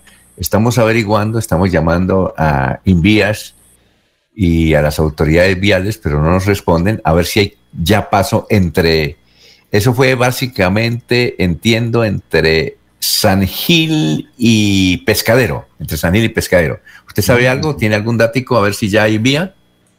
Sí, don Alfonso, el hecho se presentó eh, de acuerdo al reporte que hace la Policía de, Transporte. Eh, se produjo un cierre total sobre la vía San Gil y Curos, entre San Gil y Curos, por un percance que involucra una tractomula. El vehículo pesado que cargaba una, una grúa se enterró en una de las curvas del cañón del Chicamocha. Eh, de acuerdo a la información que se ministra a esta hora, ya se encuentra habilitado el paso por el lugar. Fue bastante complicada la maniobra de, recuperación de, de este vehículo para poder habilitar nuevamente el paso en ese sector del cañón de Chicamocha, muy cerca a uno de los restaurantes que están allí sobre la vía. Esa es una este, uno entiende cómo, por eso es que los políticos les va mal, le dan madera, porque una carretera entre Bucaramanga y San Gil, toda choneta, como dicen en mi tierra barichara, peligrosa, angosta, y con dos peajes, imagínense, y con dos peajes. Por eso es que, aquí la bautizamos como una trocha pavimentada, No, no, es, increíble. Ah, también hay que ver que, que, la cama baja del vehículo de, de la tractomula es una es, es, un vehículo de grandes dimensiones, ¿no? Es un, es un transporte bastante complejo, un vehículo complejo de maniobrar, obviamente en una carretera tan, tan quebrada y, y, diseñada como esta que lleva de, de Curos hasta, hasta Pescadero. Eh, veo que la cama baja tenía, tiene una base de, de una 18 ruedas, hmm. ¿no? 8, 8 y 16 ruedas, imagínense. O sea, la, la sola cama baja tiene 16 ruedas de apoyo es una cama baja de diseño especial y el vehículo que transportaba también es un vehículo de gran tamaño, de gran volumen. Entonces era, es una carga crítica que requería ciertas habilidades por parte del conductor de la tractomula, incluso eh, no descarto que llevara asistencia para precisamente maniobrar en algunos puntos de importancia dentro de la vía. Eh, sí, fue un incidente que, pero que afortunadamente se pudo solucionar. Muy bien. Son las 6 de la mañana. 25 minutos. ¿Qué voy a decir? ¿Quién habla? Es que a veces el conductor no... Laurencio. Es que a Laurencio, lo escucho. Este... Pero lo, lo, estoy escuchando lejos. El conductor de este tipo, señor. Yo no sé, yo a veces lo estoy escuchando este lejitos.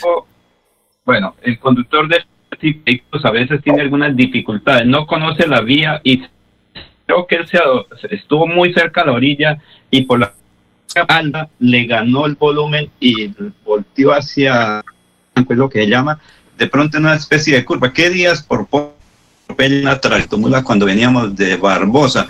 A veces muchos conductores de las tractomulas quieren pasar rapidito en curva y no les interesa. No, es un conductor abusivo. Entonces de pronto este conductor de esta baja no conocía bien la vía y se ahorilló mucho perdió el control del vehículo porque la carga que lleva obviamente es un poco inestable y en cualquier curva les puede... Recuerden que hace unos hace un año precisamente ahí entre San Gil y Aratoca una tractomula acabó con un camión que venía cargado con café para San Gil, que acaba de salir ahí de una finca en San Gil. Esas son dificultades del conductor de los carros pesados. Eh, Laurencio, según está ubicado usted que se le está interrumpiendo su, su charla, a ver si mejoramos el sonido, son las seis, y a veces se está interrumpiendo, son las seis de la mañana, 26 minutos, eh, nos, han nos han enviado ya el periódico El Frente, tiene muchas noticias, entre ellas esta. Nos pareció curiosa, esto creo que ocurrió fue en Asia, dice, niña de 13 años obligada a casarse con un hombre de 48. Eh, en la primera página el periódico trae las siguientes informaciones, el periódico El Frente de hoy. Eh, a ver, trae las siguientes noticias. San Andrés y Providencia declarada zona de desastres. A propósito de esta información, el, yo creo que es la primera vez que se hace en Colombia. Eh, el ministro de, el joven ministro de Vivienda, Jonathan Malagón, eh, anunció que todo el que quiera trabajar, todo el todo, eh, de 18 um, años en adelante, el que quiera trabajar en la reconstrucción de Providencia, de Providencia, que fue la más afectada, y también algo de San Andrés, de la isla de San Andrés, pero en Providencia la más afectada, todo el que quiera trabajar se le va a hacer un contrato a tres meses máximo para que colabore en la reconstrucción. Hoy van a llegar ingenieros, inclusive de la ciudad de Bucaramanga, ya van varios. Eh, del talento santanderiano van varios de Bucaramanga, van de Medellín, van de Cali, eh, van de la ciudad de Bogotá. Llega, un, eh, llega una delegación a, esa isla para empezar la reconstrucción. Obviamente la construcción entiendo que es por madera, porque la mayoría de casas son de madera, pero entonces el gobierno le va a pagar el gobierno les va a pagar, no sabemos cuánto les va a pagar, pero todo el que quiera trabajar, el que desee trabajar en la reconstrucción de su propia isla, el mismo gobierno le va a pagar eh, lo indicado con todos los juguetes, como decimos nosotros. Es una, es una, es una buena noticia que aquí también nos, eh, un oyente que tiene familiares allá en San Andrés también nos reitera de esa información, San Andrés y Providencia. Y aquí en el departamento, en la ciudad de Bucaramanga, es que nos mandaron varias direcciones, pero estamos buscando a la, a la persona que está coordinando, creo que es una mujer, eh, para las ayudas que están enviando desde todo el país a San Andrés. Lo que necesitan es comida, cobijas, colchonetas, toallas. Eh, básicamente es eso, básicamente es eso. Son las 6 de la mañana, 29 minutos. Vamos a saludar. Eh, ¿Iba a decir algo, don Jorge? No, no, iba a decir algo? No. Ah, pensé que, pensé que iba a decir algo. Eh, Yello Dueñez eh, dice, excelente noticiero. Ah, por fin, por fin una felicitación. Bien, eh, Francisco Espinel, la carretera entre Bucaramanga y Bogotá debió ser el regalo para celebrar los 400 años de existencia de la capital santanderiana. ¿Qué vamos a hacer con los 10.000 turistas que nos anunció el gobernador? ¿Van a llegar con el vuelo inaugural? Eh, ¿Van a llegar en otro vuelo en Estados Unidos? Bien, dice Francisco Espinel. Eh, Martín Olave nos dice, sí, esa carretera es increíble que los santanderianos permitamos la, el funcionamiento de esos dos peajes. Muchas gracias, Martín que nos escucha en el municipio de Aratoca. Son las 6 de la mañana, 30 minutos. Vamos a una pausa y regresamos con la información deportiva que tenemos. Datos deportivos tanto locales como nacionales bastante interesantes. Melodía es la radio que lo tiene todo. Noticias deportes, música, variedades.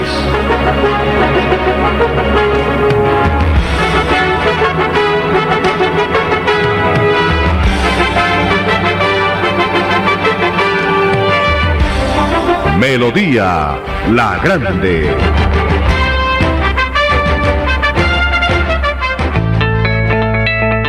Atención, ¿sufre de la próstata o los ovarios? El doctor Roberto Delgado, urólogo, homeópata y dermatólogo, le tiene la solución para la infección renal, la impotencia sexual, la presión arterial, el estrés, si no puede dormir y tiene dolor de cintura y en las piernas. Son tres medicamentos completamente naturales por el valor de 70 mil pesos para acabar con todas estas enfermedades. Consúltenos en la calle 14 13 Barrio San Francisco en Bucaramanga o llámenos al 634 8597 634 8597 ¿Sabes qué tienen en común el COVID-19 y el cáncer infantil?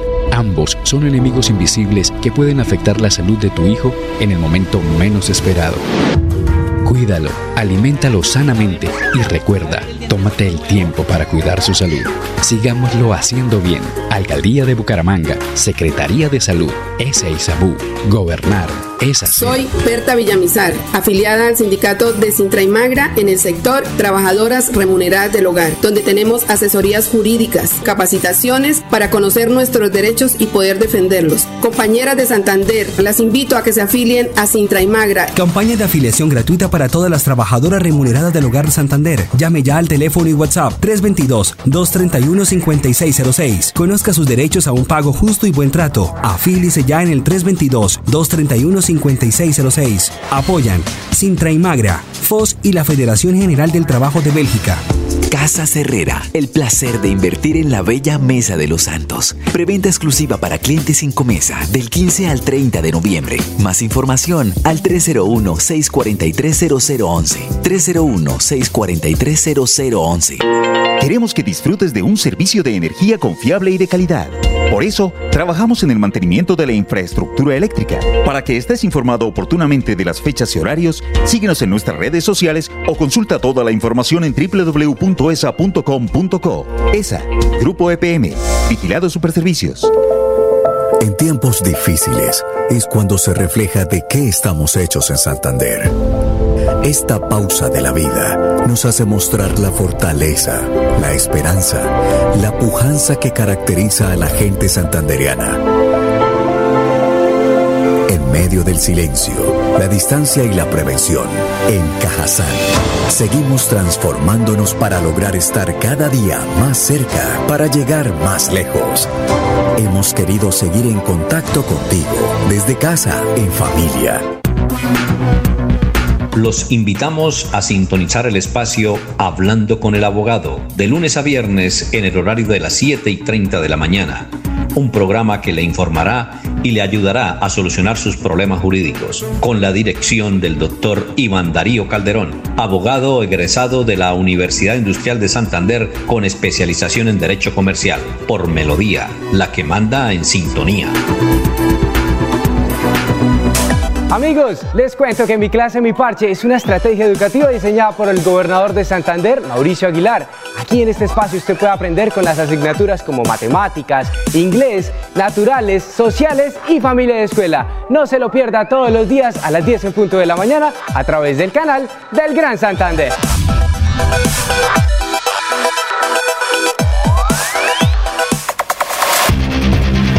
En últimas noticias, el paso a paso deportivo y Deportivos Carvajal con las mejores marcas a tus pies.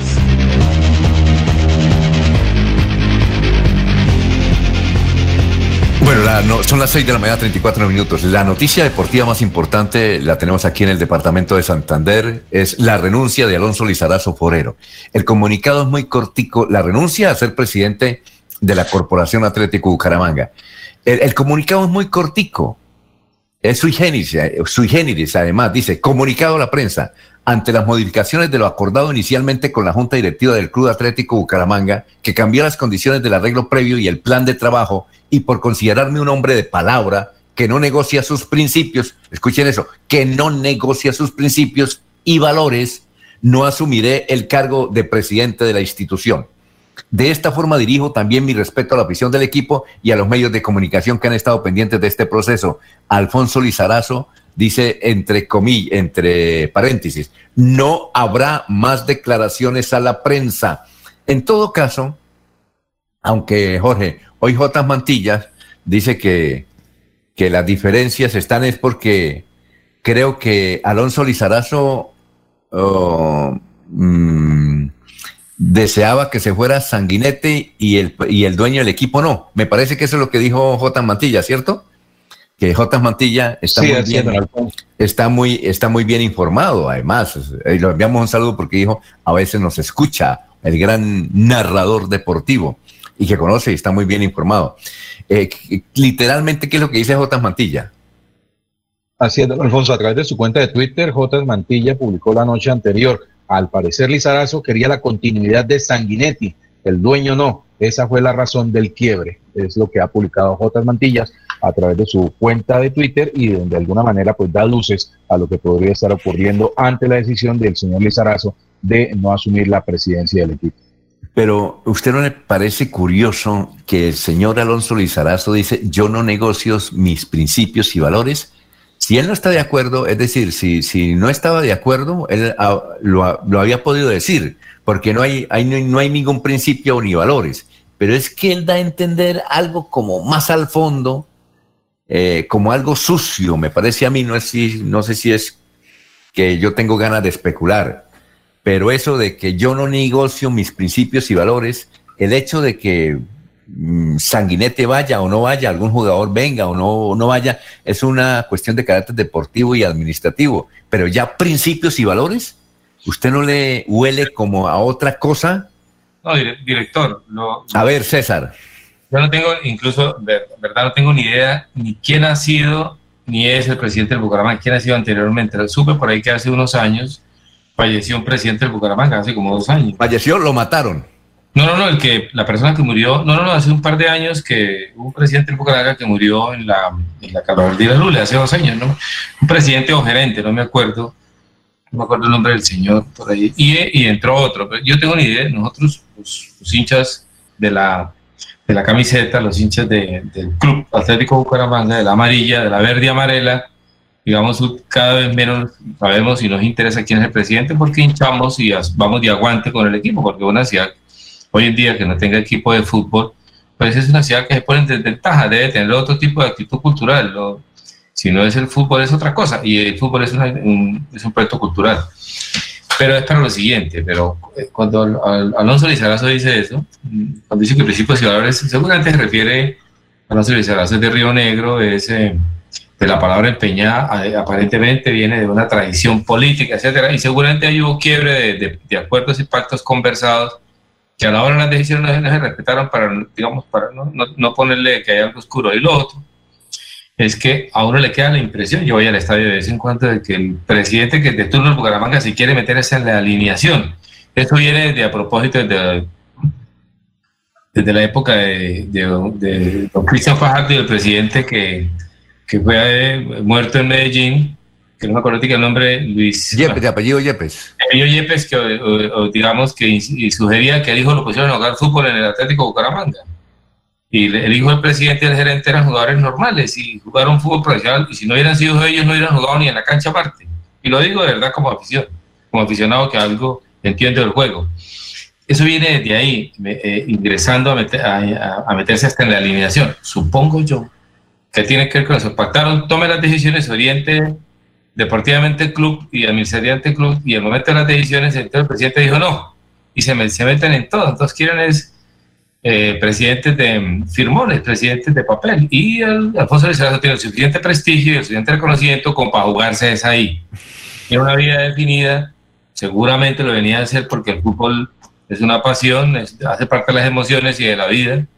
Es la cosa más importante, de las menos importantes, dice una propaganda por ahí de un, de un producto comercial.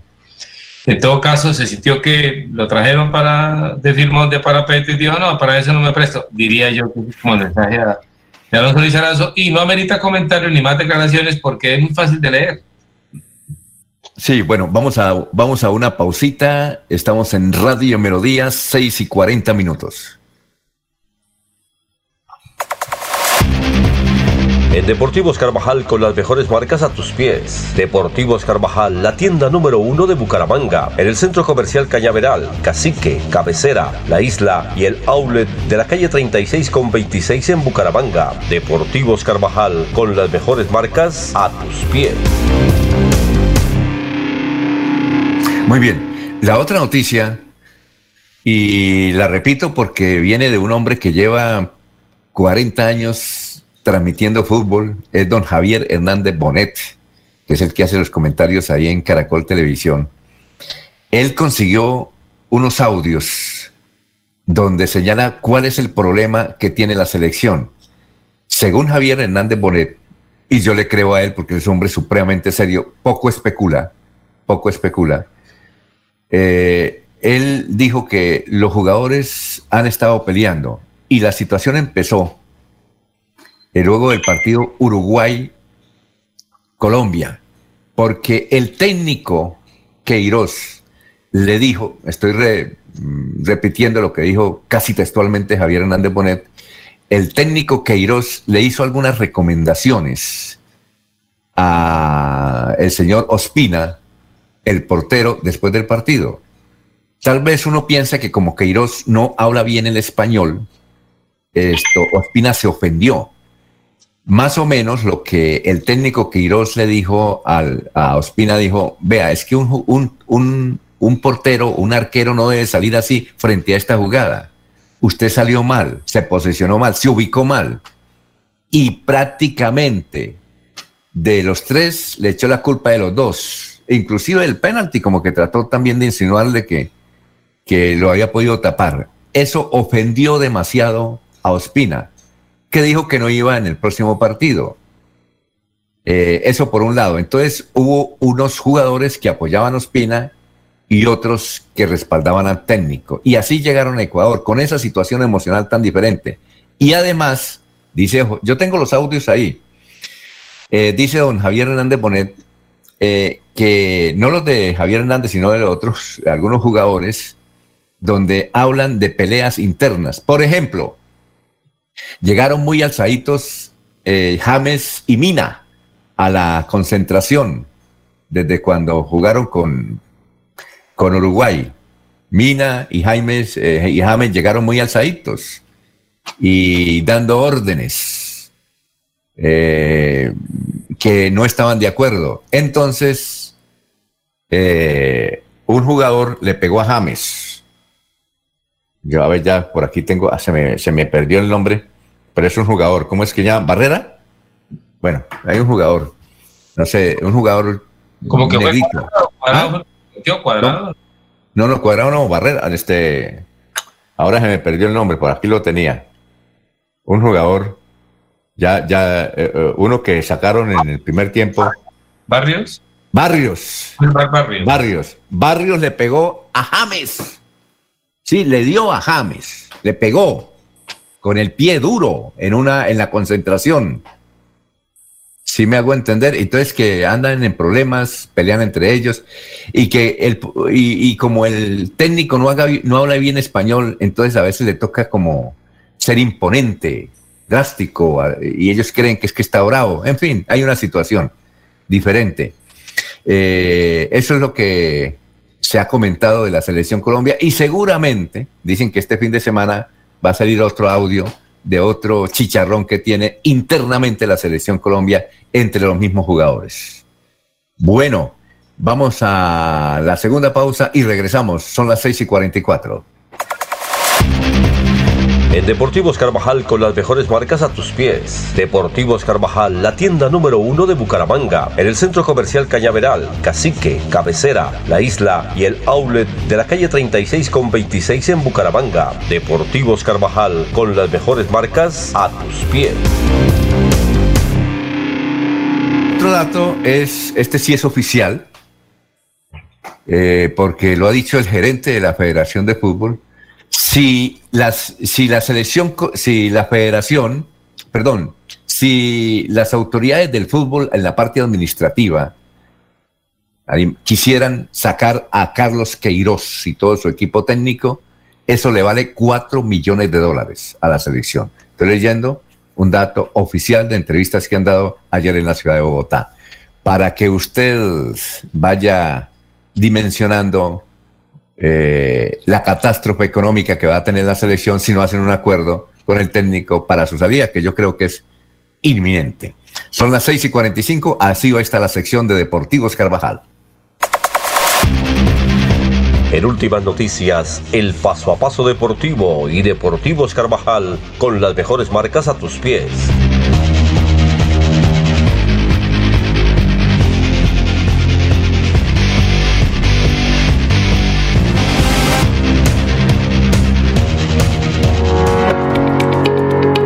Acceso a agua potable, Santander se levanta y crece. Plan Agua Vida. Un pacto por el bienestar y nuestra calidad de vida. Plan Agua Vida. Siempre Santander. Gobernación de Santander. Casa Herrera, el placer de invertir en la bella Mesa de los Santos. Preventa exclusiva para clientes sin comesa del 15 al 30 de noviembre. Más información al 301-643-0011. 301-643-0011. Queremos que disfrutes de un servicio de energía confiable y de calidad. Por eso, trabajamos en el mantenimiento de la infraestructura eléctrica. Para que estés informado oportunamente de las fechas y horarios, síguenos en nuestras redes sociales o consulta toda la información en www.esa.com.co. ESA, Grupo EPM, Vigilado Superservicios. Si tu hijo presenta una enfermedad recurrente y no se recupera, visita al pediatra. Recuerda que el cáncer infantil es curable si se diagnostica a tiempo. Tómate el tiempo para cuidar su salud. Sigámoslo haciendo bien. Alcaldía de Bucaramanga, Secretaría de Salud, S. Sabú. Gobernar es hacer. La radio es vida. La radio es optimismo y esperanza. La radio fue primero. La radio fue ayer, es hoy y será mañana. La radio, tu compañía de siempre. Somos la radio, somos la radio. Y hoy como siempre, entramos en tu casa porque somos parte de tu familia en esta lucha por la vida. Con Radio Melodía y últimas noticias, quédate en casa.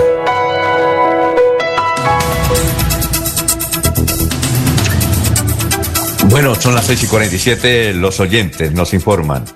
Eh, Barrios fue el que le dio dos patadas a James, evidentemente. Eh, Ricardo Güelo nos dice, estos son estos goles son los que deberían generar indignación.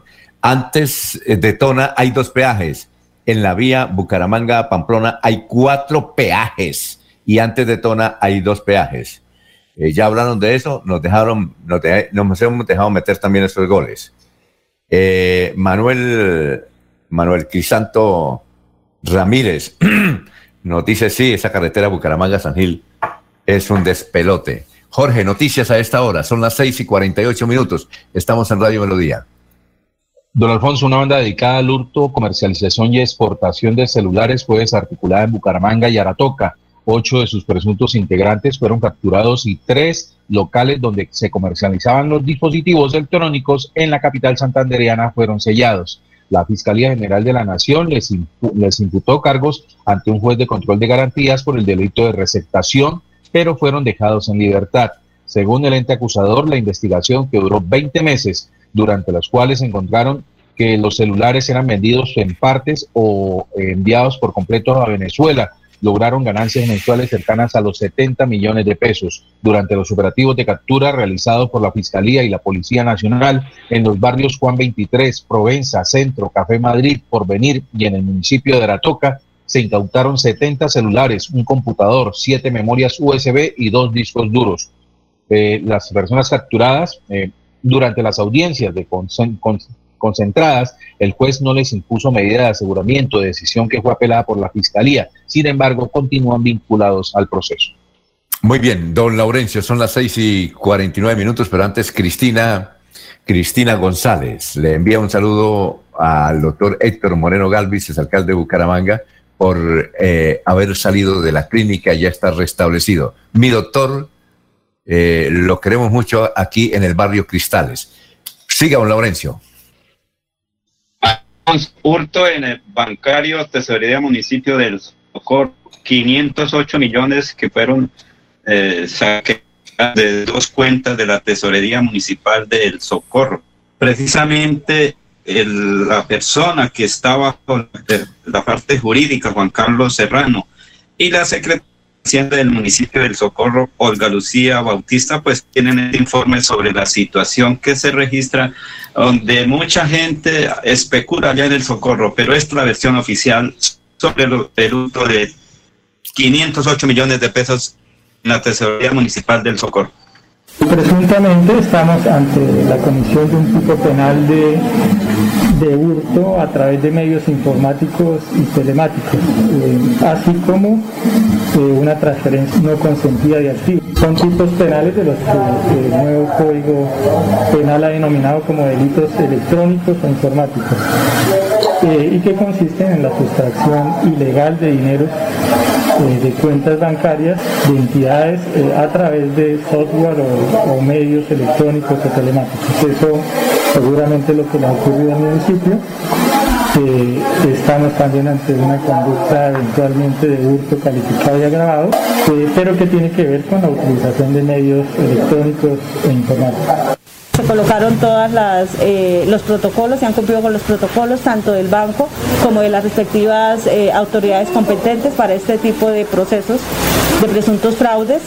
Eh, también es importante resaltar que hasta este momento el banco ha manifestado el apoyo, el respaldo y nos ha expresado la, que hay que surtir unos procesos tanto internos como de la parte de las entidades competentes, pero que van a responderle al municipio por estos recursos. En el momento que nos hacen llegar los extractos bancarios, se evidencia eh, unas transferencias las cuales no fueron autorizadas por la administración municipal.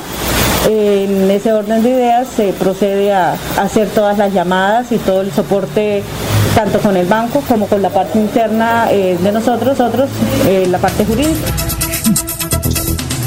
Ojalá, don Laurencio, que se, que se recuperen esos 500 millones de pesos de la Tesorería del Socorro, porque eso duelen a un municipio. Alfonso, creo que lo paga el seguro. Recuerde que toda cuenta bancaria ahora debe tener un seguro externo y un seguro interno del banco. Entiendo que es lo que dice ella. Se van a hacer los protocolos de buscar un abogado para reclamar que el banco cancele ese dinero porque el seguro lo paga. Sí, usted al fin sabe si en Lebrija recuperaron la plata que también a través de un hacker se llevaron, creo que de, de por allá del departamento de Antioquia. ¿Usted recuerda que eh, habían hackeado las cuentas también de Lebrija? ¿Esa platica se recuperaría? Creo que el banco a través del seguro las, eh, los paga. Es decir, un poquito de proceso de reclamación, contratar un abogado, demostrar que fue de alguna manera que no cumplieron con toda la seguridad en el banco, me refiero a la seguridad, eh, lo que tiene que ver con el hacker y el banco o seguro que cubre este tipo de cuentas eh, lo, paga. Por eso a veces dice la gente, pero ¿para qué se asegura si eso no va a pasar nada? No, en este caso el municipio pues va a ser favorecido por parte del seguro de ese dinero, entonces lo recupera y no se pierde, porque es diferente que si van a hacer la consignación de los 508 millones de tesorería del socorro y por el camino roban, eso sí ya es otra cosa diferente que tiene que responder directamente el municipio por inseguridad. Sin embargo, en este caso responde es la entidad bancaria a través del seguro de la bancaria del municipio del Socorro. Y creo que eso ocurrió también ya en el municipio de Lebrija. El banco paga la cuenta, el dinero que fue sacado ilegalmente. Muy bien, son las 6 eh, de la mañana, 54 minutos. Eh, hay un restaurante muy famoso en Bogotá que está cumpliendo 38 años, que es Andrés Carne de Res, eh, que lo empezó de cero el, poeta Andrés Jaramillo, del departamento de Antioquia. Y desde luego él está viviendo una crisis porque todo el mundo está viviendo crisis de la pandemia. Todo el mundo es todo el mundo. Entonces ha afectado precisamente, a pesar de que los restaurantes no les ha ido tan mal, a ellos sí les han ido.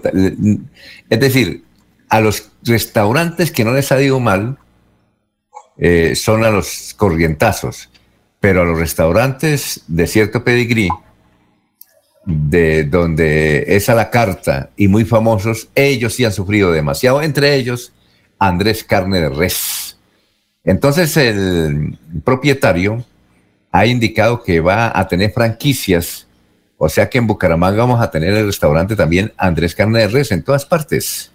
Eh, la próxima semana va a inaugurar, según el boletín de prensa de ese famoso restaurante, la próxima semana se va a abrir en la ciudad de Cartagena y esas franquicias se van a diseminar por todo el país. Es una de las soluciones tanto para el dueño del restaurante para no acabar esa institución como para la gente que está mm, tratando de salir adelante. Pero ya les digo, los más afectados con esta pandemia son los restaurantes a la carta, esos restaurantes famosos, restaurantes eh, donde la sentada vale. Aquí un oyente me dice que de dónde saqué la información es de, los cuatro millones de dólares. Ah, con mucho gusto. está en varios medios. Está en el tiempo, está en el espectador, pero lo voy a leer esta, que es uno de los portales más serios de Colombia, que es Las Dos Orillas. Dice textualmente, la selección Colombia deberá pagar cerca de cuatro millones de dólares si espera deshacerse de Carlos Queiroz.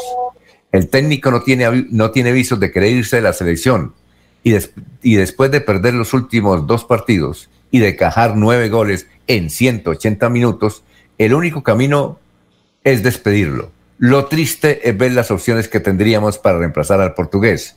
Los sueños de los fanáticos se vieron truncados después de que las arcas de la federación quedaron desprovistas de la plata para poder contratar a un entrenador de peso mundial como Marcelo Bielsa, el argentino. Tendremos que buscar un técnico como Reinaldo Rueda, quien quedó en crisis después de lo que de que Chile perdiera por primera vez en la historia contra Venezuela. Pareciera ser la mejor opción si no es ratificado en el cargo. La otra puerta que se abre es la de Juan Carlos Osorio, recién despedido del Atlético Nacional y que se recupera del COVID. Los cuatro millones de dólares serán un golpe muy duro para la federación eh, que tendrá que resolver de acá a que termine el año qué harán con Queiroz. El próximo partido de la selección es en marzo del 2021 contra Brasil.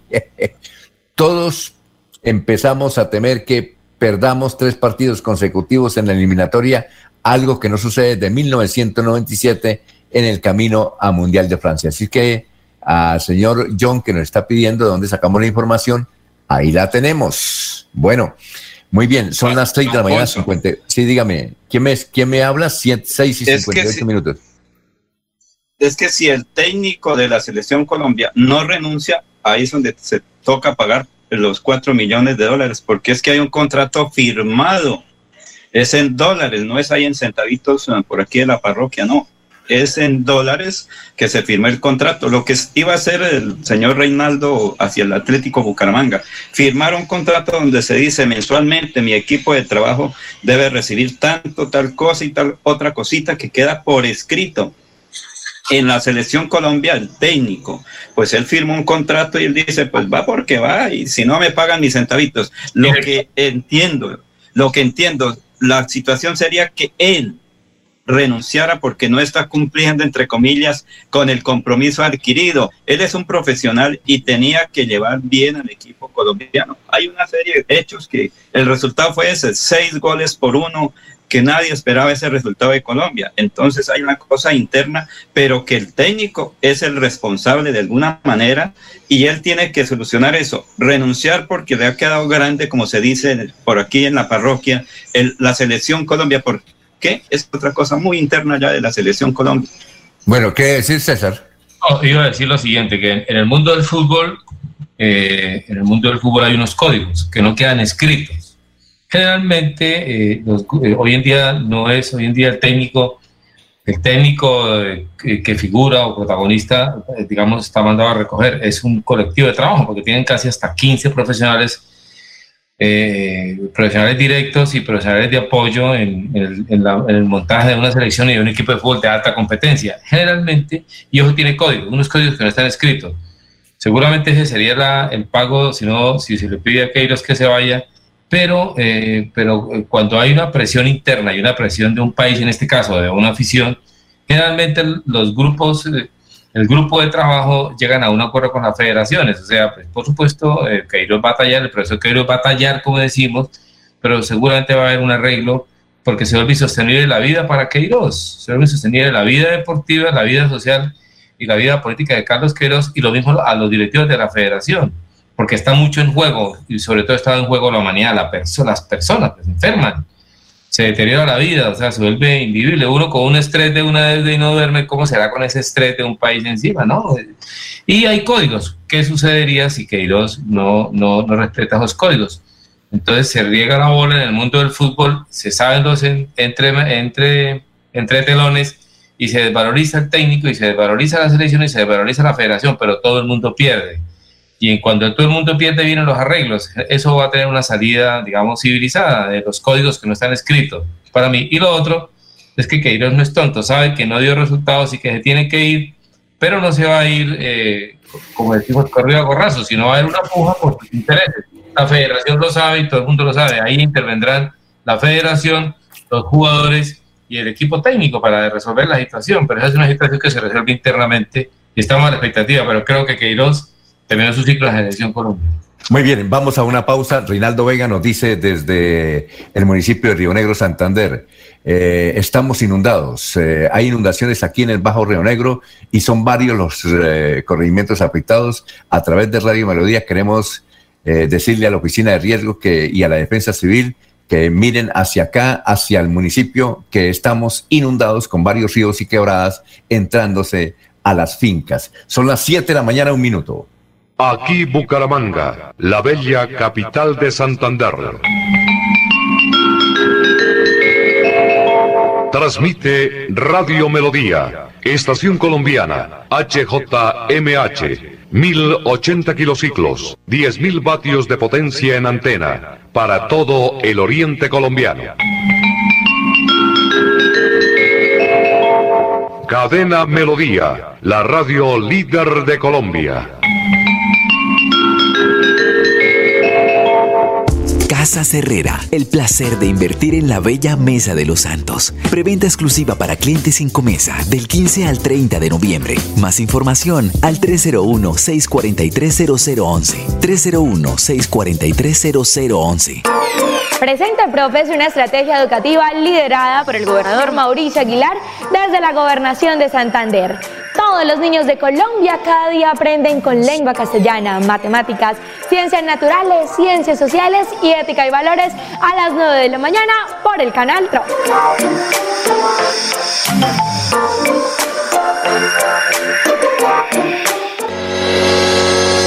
Los problemas del colon inflamado son bastante comunes en los colombianos, hombres y mujeres, siendo una dolencia de difícil tratamiento. La terapéutica natural Araltel ha encontrado a través de los años de investigación un producto que ha demostrado ser útil en el tratamiento del colon. Tome el Araltel Mevis por cuatro meses de manera constante y note usted mismo los resultados. Si ya estás en casa cuidando tu salud y la de los tuyos, no olvides que puedes tener los productos naturales Araltel a través del servicio a domicilio en tu ciudad. Comunícate en Bucaramanga al celular 315-447-1995. Recuerda, 315-447-1995. Tienda Naturista, tu vida y naturaleza en Bucaramanga.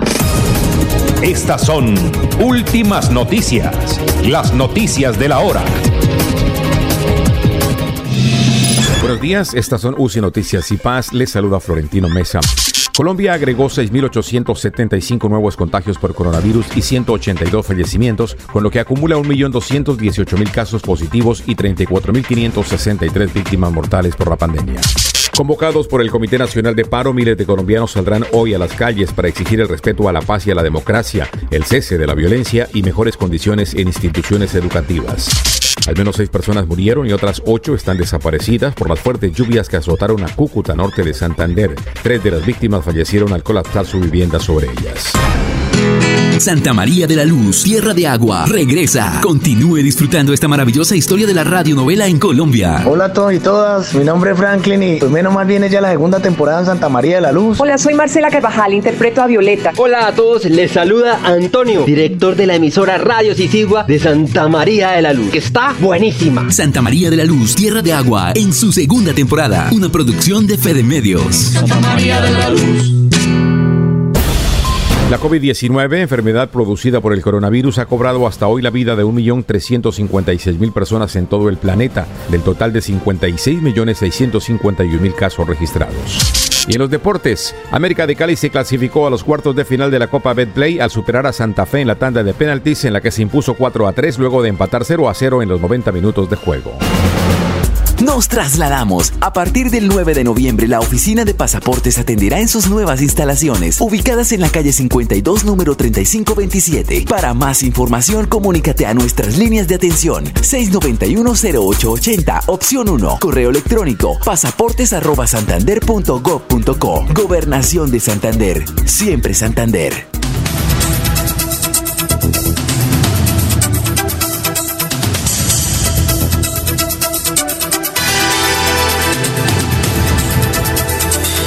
Son las 7 de la mañana y 6 minutos, 7 y 6 minutos. Vamos a leer algunos mensajes que nos han llegado aquí a Radio Melodía. Eh, a ver, este es de, a ver quién los, son varios, este es muy larguito, pero vamos a leerlo. Dice, muy buenos días, soy Leonardo Acevedo. Ah, Leonardo Acevedo, el profesor eh, de la Universidad Industrial de Santander, que ha aspirado a ser rector. Dice, le informo que me han llamado para informarme que el río Magdalena rompió el muro de tape del denominado chorro de Paturia, terminado en marzo de este año. Chorro que inunda su... es ahí, alrededor de 44 mil hectáreas.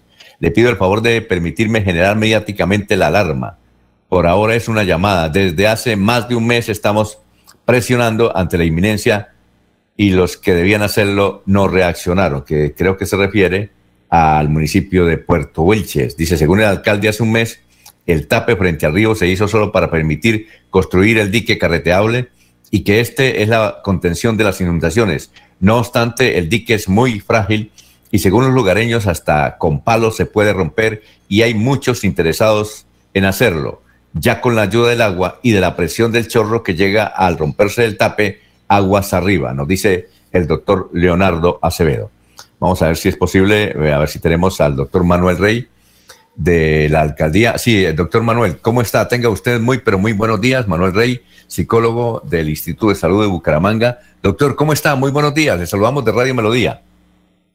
Buen día, señor Alfonso, y buen día para todas las personas que en estos momentos nos están escuchando.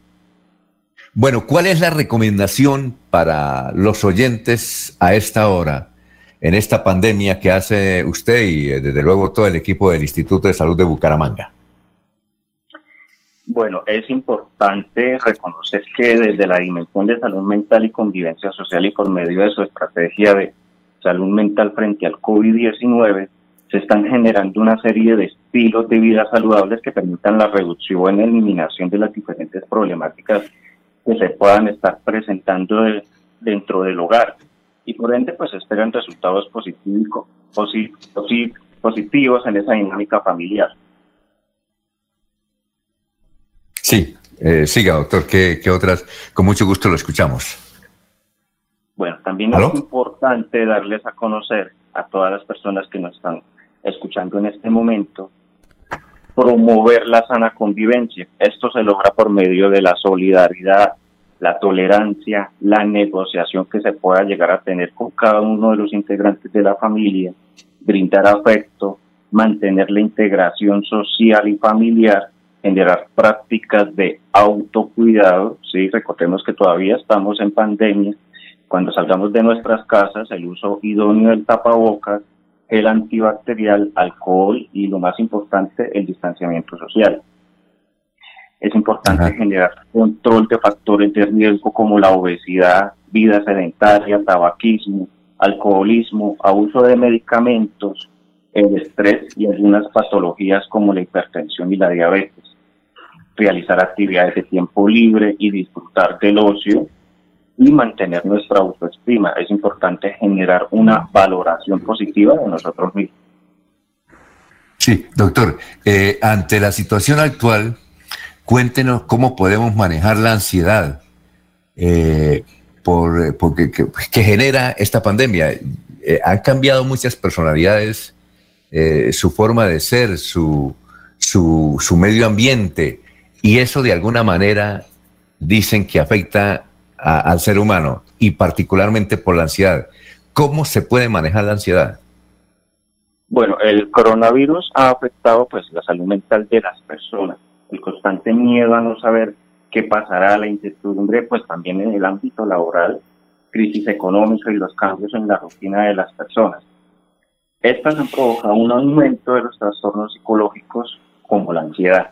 Los síntomas varían de persona en persona y pueden ser la preocupación excesiva, intranquilidad, fatiga, dificultad para concentrarse, irritabilidad, músculos tensos, dificultad para conciliar el sueño o permanecer dormido y hasta inclusive ataques de pánico. ¿Cómo podemos manejar nosotros esta ansiedad?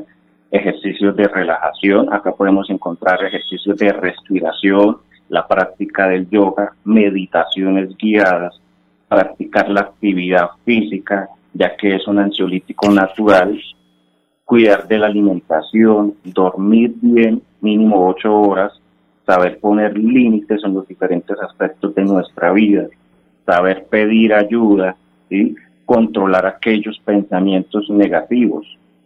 Y de esta manera, pues espera que en cada hogar y cada uno de los integrantes de la familia promuevan estas recomendaciones con el fin de mantener una salud mental.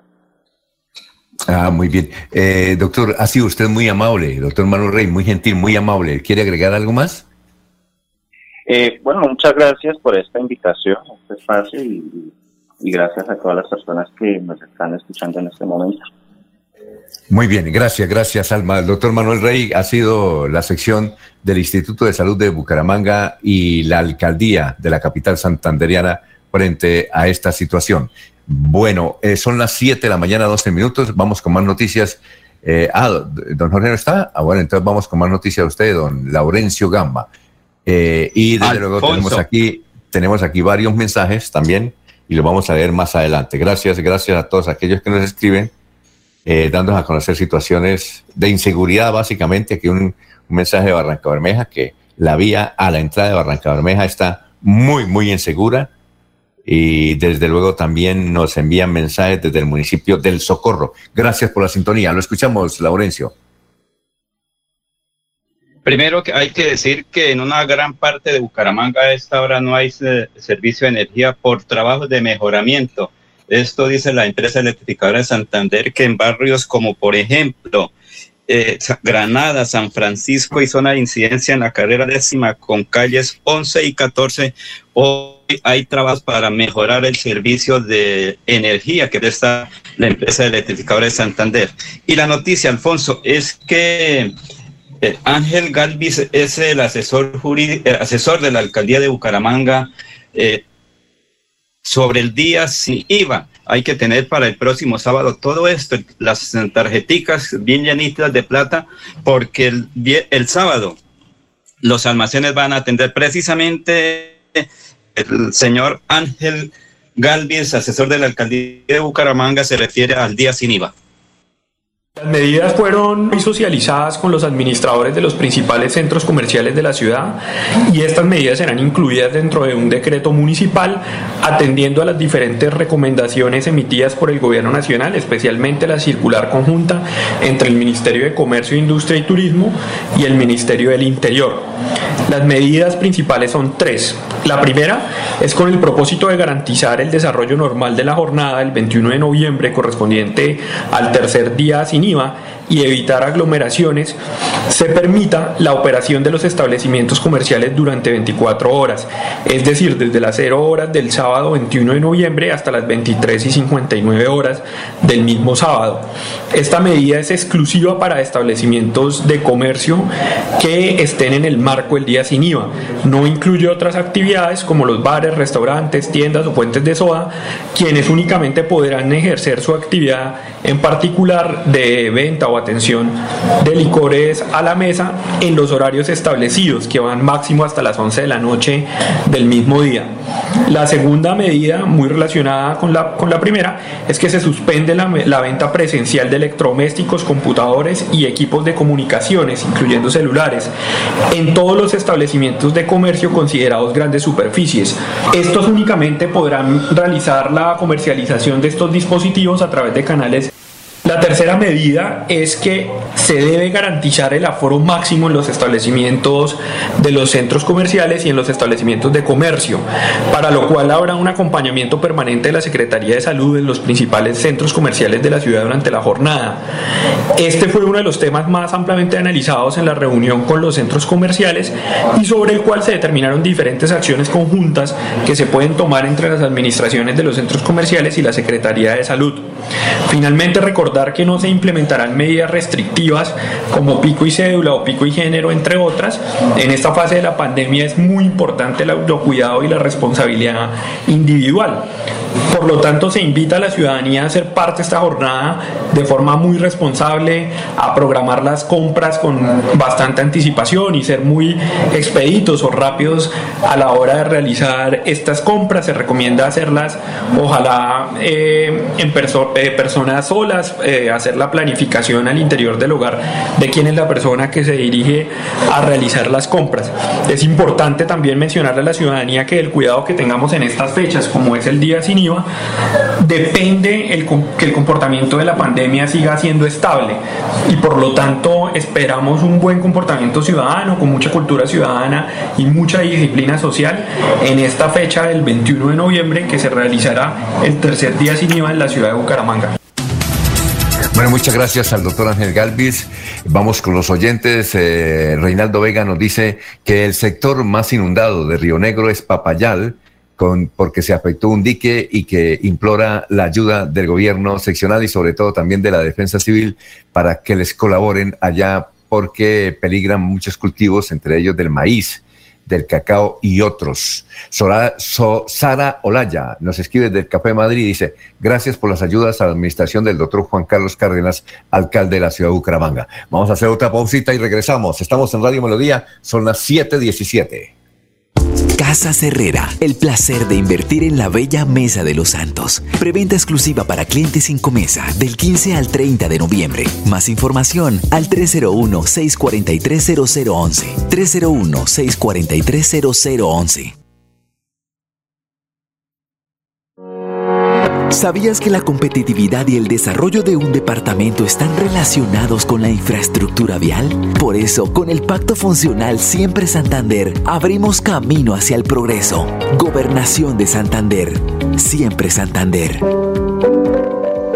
Los Olivos, un homenaje al amor. Tercera clave para superar el duelo. Cuida tu salud. Llena tu cuerpo de energía y pensamientos positivos Practica ejercicio físico, aliméntate bien y duerme las horas adecuadas. En tu duelo estamos ahí. Los olivos, olivos.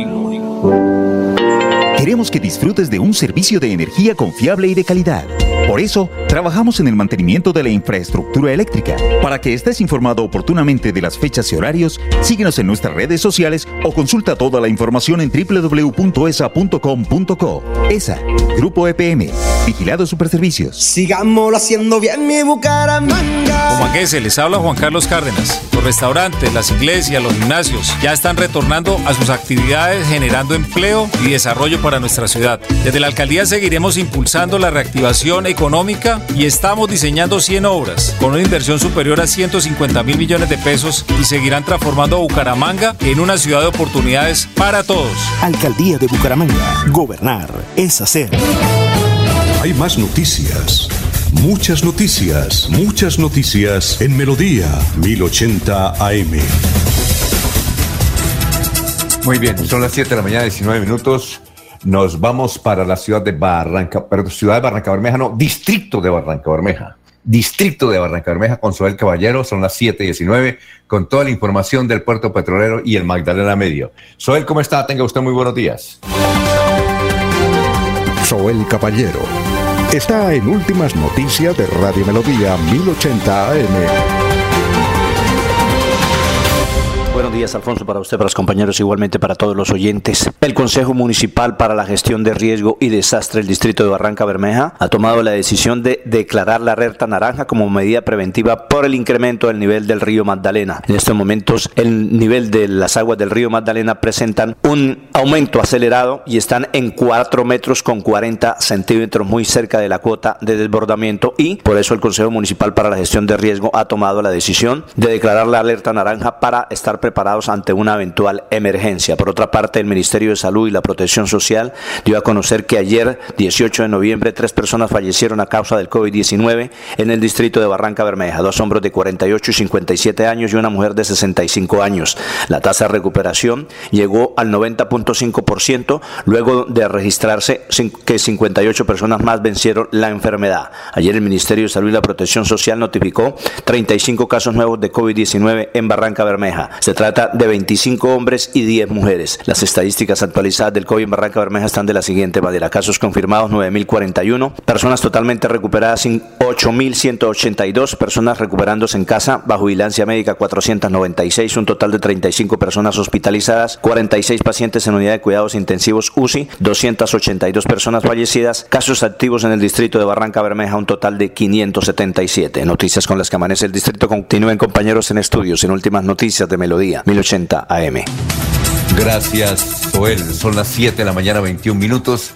El metro... Sí, cuénteme, gran César, ¿qué iba a decir?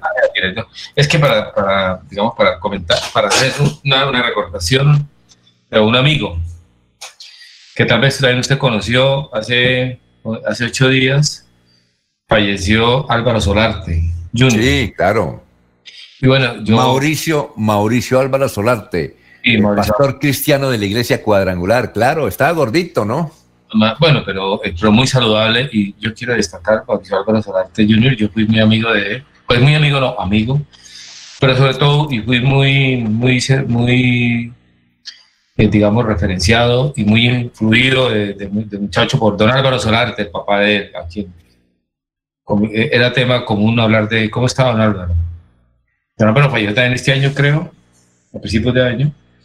Y, quiero recordar a, digamos, eh, la alcaldía de Bucaramanga, en la, administración, Álvaro, Mauricio Álvaro Solarte, era una persona muy apreciada y porque era una grandísima persona. Si uno tiene que recordar a Álvaro, además de que jugó fútbol y ingeniero civil, era una gran persona que era Álvaro Solarte. Y luego una sorpresa y fue, fue muy triste que hubiera partido Álvaro Solarte. Él, había, él había ya superado el COVID, ¿no? Sí. Y, alcanzó a salir, pero estando en la casa le dio un infarto. Una recaída, pero por supuesto como una secuela del COVID, ¿no? Pero esperado y, y, todo el equipo, porque él trabajaba en, creo que estaba en la oficina de desastres, hacía parte del equipo y, y todo el mundo compungido por la, por la desaparición de Álvaro Solarte Jr., pues a quien a su familia le hago extensivo, no había tenido la oportunidad, no me parecía prudente, pero ya ha pasado ocho días. Eh, quiero, quiero decir que conocí a Álvaro Solarte Jr. y tengo de él como una grandísima persona, un tipo saber hacer amigos, ser compañero y, un, tipo responsable con el trabajo. Muchísimo afecto en la alcaldía de Bucaramanga, Álvaro Solano. Bien, eh, mensajes, muchas gracias. Oscar Javier Garcet dice lo siguiente: el contrato de Carlos Queiroz es de poco más o menos 4 millones de dólares anuales. Tiene vínculos hasta finalizar el Mundial diciembre 2022. Un momentico que se me, se me ah, ah, dice, eh, tiene vínculo hasta finalizar el Mundial diciembre 2022 para cuadrar su salida. Se debe cancelar el dinero que resta de este año y los dos siguientes y una cláusula de cerca de 1.5 millones de dólares. En total, no son 4 millones eh, con los cuales la federación se, se debe bajar para, si quiere sacar a Queiroz. A Son 10 millones de dólares. Eh, bueno, don Laurencio, la de irnos. Alfonso, que a esta hora hay suspensión de energía y a partir de las 4 y 30 hacia las 5 de la tarde los barrios Gaitán, San Francisco, Granada, La Gloria, Mutualidad y sectores de la Escarpa en lo que tiene que ver entre las eh, carreras 11 y calles 10 y 12 del barrio Granada por trabajos en el sector del barrio Nariño de Bucaramanga, pues hay suspensión de energía. Hay que para la gente de este sector tener cuidado en la tarde por cuanto en cualquier momento se suspende la energía por los trabajos de mejoramiento de la infraestructura eléctrica de la empresa electrificadora de Santander, Alfonso. Muy bien, eh, ya para finalizar, nos informan de Metrolínea que desconocidos atacaron un bus articulado a piedra y partieron los vidrios de la puerta. En el presente año han atacado 20 veces, eh, destruyendo buses el sistema integrado de transporte masivo Metrolínea. Bueno, ya viene el doctor Iván Calderón, gracias, nos vemos mañana temprano, mañana viernes, viernes del amor. Son las 7 de la mañana, 25 minutos y en un instante el doctor Iván Calderón. Últimas noticias los despierta bien informados de lunes a viernes. En todas las áreas de la información regional, un periodista de Últimas Noticias registra la información en Radio Melodía 1080 AM y en melodíaenlínea.com. Director Alfonso Pineda Chaparro. Aquí Bucaramanga, la bella capital de Santander. Transmite Radio Melodía, Estación Colombiana, HJMH, 1080 kilociclos, 10.000 vatios de potencia en antena, para todo el oriente colombiano. Cadena Melodía, la radio líder de Colombia.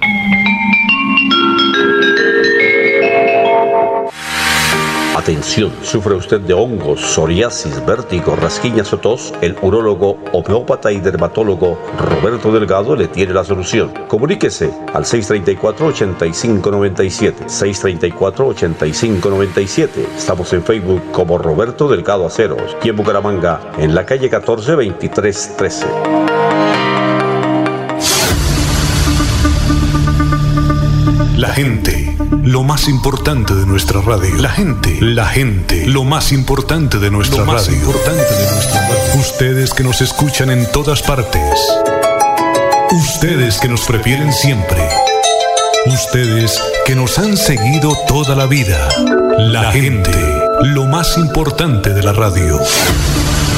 Nuestra gente, técnicos, operadores, locutores y periodistas, amalgama de juventud y experiencia para hacer más fácil la comunicación. En Melodía la gente, lo más importante de la radio, lo más importante de la radio. Cuando pienses en amor, pasión, piensa en mí, Damiana. Pide ahora mismo tu tableta de Damiana para que disfrutes al máximo de una relación sexual con toda la energía, vitalidad y que te permita durar el tiempo que tú quieras. Damiana, pídela a domicilio en Bioalterna 643-6636 o al celular 321-441-6668. Bioalterna, calle 55 31 17, Barrio Antiguo Campestre, Bucaramanga.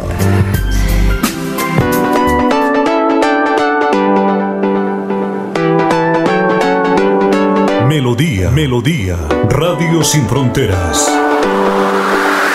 Escúchenos en cualquier lugar del mundo. Melodíaenlínea.com es nuestra página web. Melodíaenlínea.com, señal para todo el mundo. Señal para todo el mundo. Radio sin límites, Radio sin fronteras. Radio Melodía, la que manda en sintonía.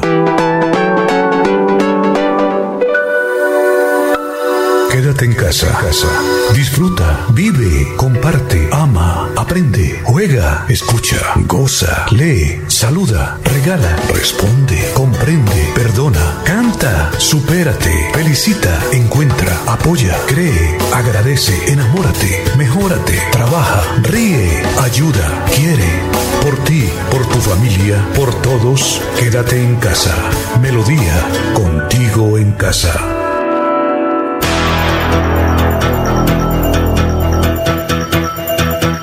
Radio Melodía, la que manda en sintonía. A esta hora presentamos Hablando con el abogado. Hablando con el abogado. A partir de estos momentos, comuníquese a través de las líneas 630-4870 y 630-4794. Reciba toda la información y asesoría para sus problemas jurídicos con la dirección del doctor Iván Darío Calderón, abogado egresado de la Universidad Industrial de Santander con especialización en Derecho Comercial. Sean todos bienvenidos.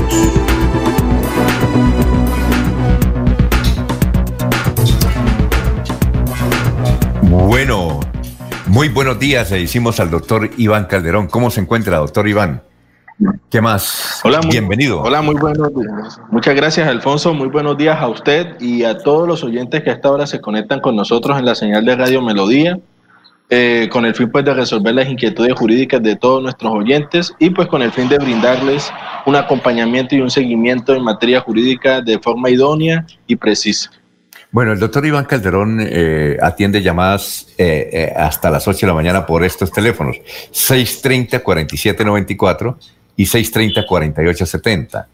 El teléfono él, que pero es a partir de las 8 de la mañana, es el 300, el 7, 4S6 y el 37. Nos pueden escribir por el Facebook aquí de Radio Melodía, ahí en el perfil, o si no, eh, por eh, el interno en el Messenger Alfonso Pineda Chaparro. Con mucho gusto estaremos eh, pendientes de conocer las inquietudes que tienen nuestros oyentes.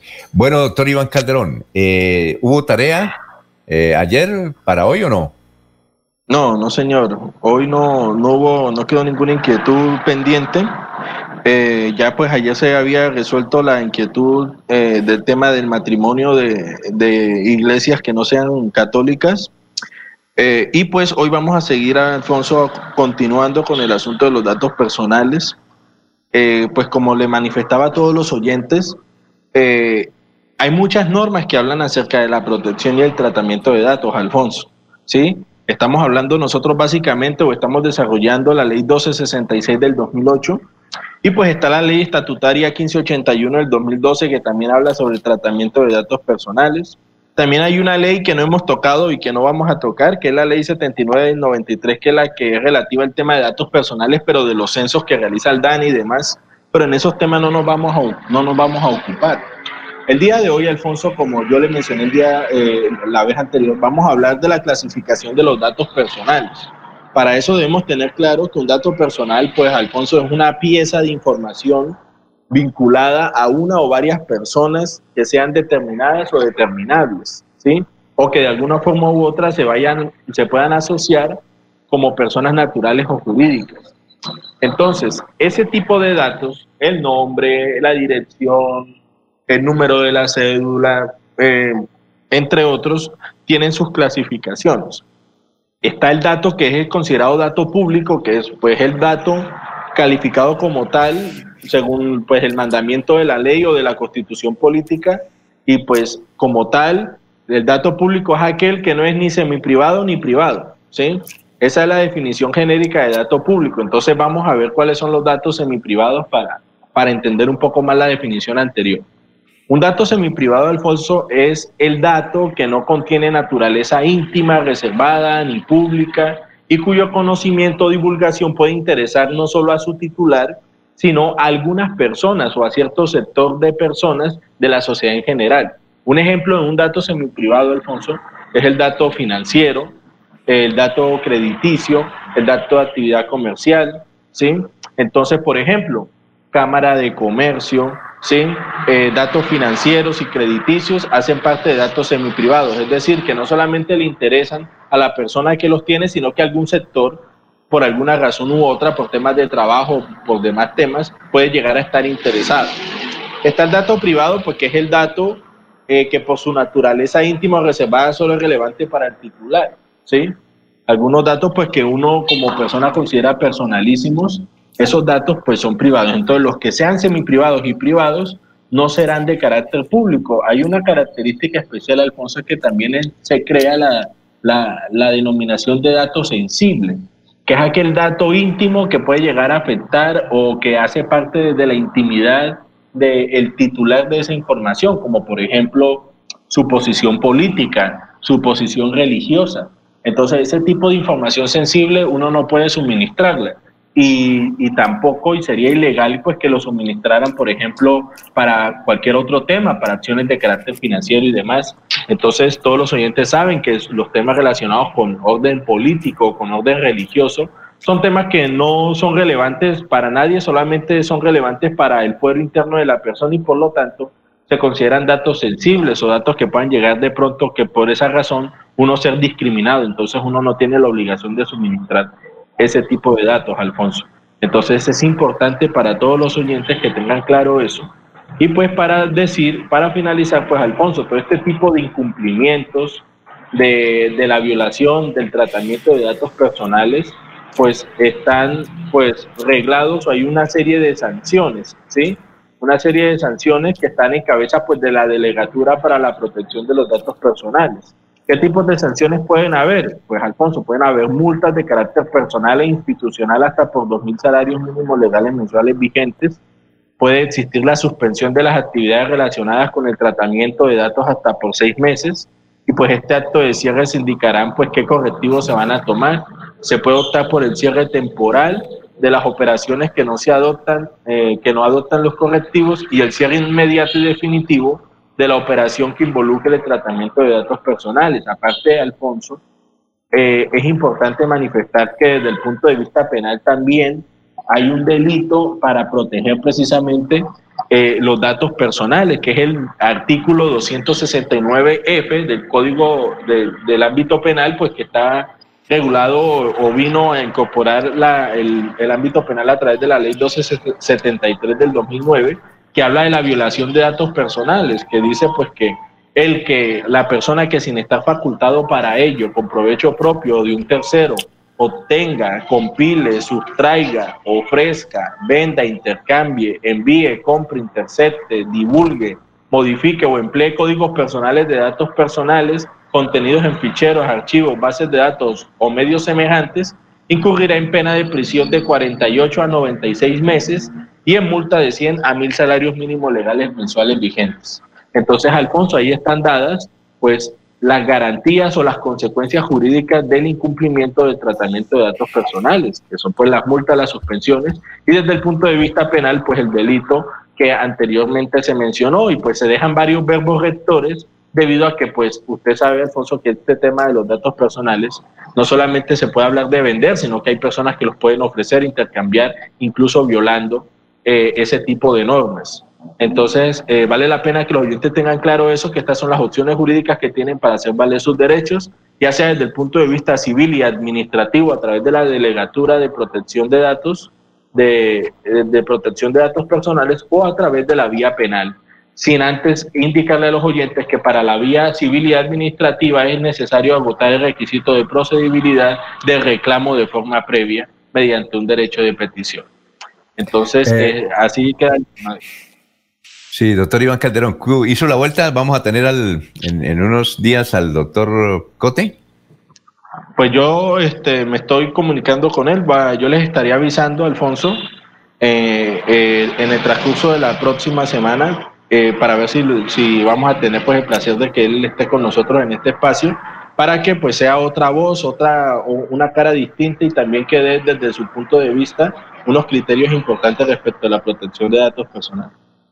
Bueno, eh, nos pregunta, ¿cuánto dura la diligencia, el trámite de una herencia? ¿Cuánto tiempo, si debe durar, si tiene términos también? Eh, preguntan desde el barrio El Centro de Bucaramanga. Bueno, eh, esa es una muy buena pregunta, Alfonso, porque en teoría, y pues esto acá sí hay que ser bastante claros, en teoría, nuestro Código General del Proceso establece un término para, para un término de duración de los procesos judiciales. Sin embargo, pues, eh, dadas las circunstancias del caso, de los problemas que tiene la rama judicial, ese artículo está, está solamente escrito de forma enunciativa, pero nunca se ha llegado a cumplir como tal. Entonces, eh, desde el punto de vista judicial, Alfonso, las sucesiones pueden tardar mucho tiempo. Eso depende, pues, del grado de complejidad que tenga, de la cantidad de partes que tenga el proceso, ¿sí? de las objeciones, contradicciones. Es un proceso que puede durar perfectamente tres, dos años incluso, ¿sí? Entonces, eso desde el punto de vista jurídico, eh, perdón, desde el punto de vista judicial. En una notaría, normalmente un proceso de sucesión puede durar máximo dos, tres, hasta cuatro meses, dependiendo de las circunstancias del caso. Entonces, más o menos esos son los términos que se adoptan en materia de sucesión. Ah, eh, es decir, la herencia se puede tramitar por una notaría, no, no necesariamente uno debe ir a un juzgado, pregunto sí, yo. Claro. Sí, claro, Alfonso. Si los herederos de mutuo acuerdo están de acuerdo pues con todo lo que lo, lo que existe, no hay ninguna complejidad, pues ellos pueden acercarse a una notaría eh, por intermedio de un abogado y hacer el trámite de sucesión eh, mediante notario. Es decir, es más rápido por una notaría, ¿no? Pienso claro que sí. Sí, claro.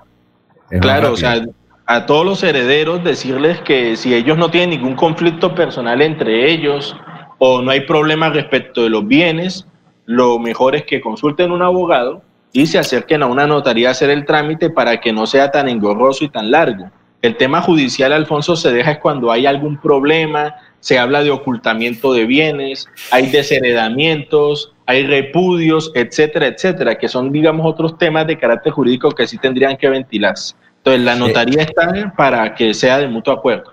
El señor nos, nos escribe ahí varias preguntas, pero a ver, vamos a, Él debe tener un lío. Yo le di ya el teléfono para que lo llamara a usted. Dice que son seis hermanos.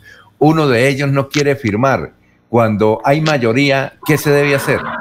Bueno, Alfonso, cuando uno se niega a firmar, desgraciadamente ya toca iniciar el proceso judicial de sucesión, ¿sí? O sea, no se puede acudir o concurrir a una notaría sin que todos estén de acuerdo. Si hay uno que se niega a firmar, ya él pues tendrá sus razones para no hacerlo, ya tendría que alguno de los hermanos o todos los hermanos demandarlo ante un juzgado de familia para iniciar el proceso de sucesión. Eh, también, bueno, entre muchas preguntas que hace, dice, también mi papá tenía un hijo que no había reconocido. Eh, eh, ahí, y ahora la mamá del muchacho también quiere intervenir. Eso se ha convertido en una situación muy difícil. Yo soy empleado aquí en una, en una, en una droguería del centro de Bucaramanga y generalmente pongo a Radio Melodía porque me gusta escucharlo eh, ahí, ¿qué, ¿qué, qué, trámite debe hacer? Yo ya di el teléfono al señor, dicen, por favor, no den mi nombre para que se comunique con usted. Pero en este caso que nos pregunta que ah, supuestamente un hijo no reconocido del papá, eh, la mamá está reclamando ahí qué procedimiento se debe seguir. Bueno, Alfonso, primero que todo, mientras el hijo no esté reconocido, él no va a ser reconocido como parte dentro del proceso de sucesión. Esta persona no reconocida tendría que iniciar un proceso de eh, investigación de la paternidad en donde, pues, mediante una sentencia judicial le dieran el apellido de la persona que falleció. Eh, eso tiene un término por un lado. Lo otro, Alfonso, es que él podría iniciar el proceso de sucesión, ¿sí? Sin tener como parte a esta persona. Solamente se podría hacer eh, manifestación de ello, pero es fundamental que la persona no reconocida busque su reconocimiento porque mientras no tenga el, vínculo de filiación, es decir, el apellido del fallecido, él nunca va a poder reclamar pues, sus derechos gerenciales.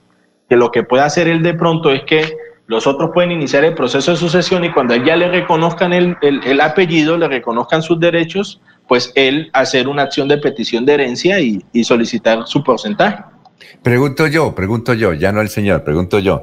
¿Y ahí cómo se hace para que un muchacho sea reconocido por un papá que ya murió? Bueno, Alfonso, eh, como ahorita pues tenemos la prueba genética, ¿sí?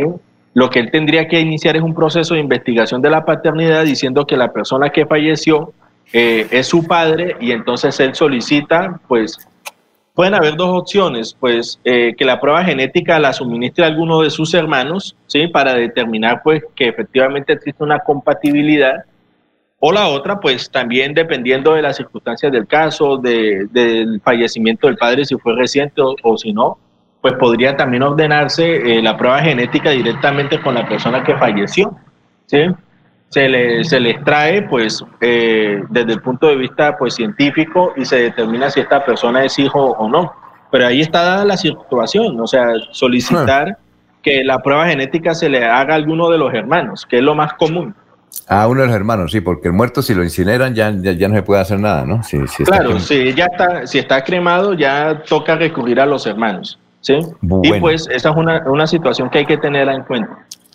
María Fernanda nos escribe desde el barrio Cañaveral. Muchas gracias, María Fernanda, por escuchar Radio Melodía, muy gentil.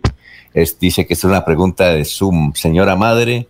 Dice, eh, pregúntele al doctor que si se puede hacer un cobro jurídico por correo electrónico o por WhatsApp. Bueno, eh, lo que yo recomiendo es todo lo, primero que todo, todos los canales digitales eh, están habilitados para hacer ese tipo de cobros.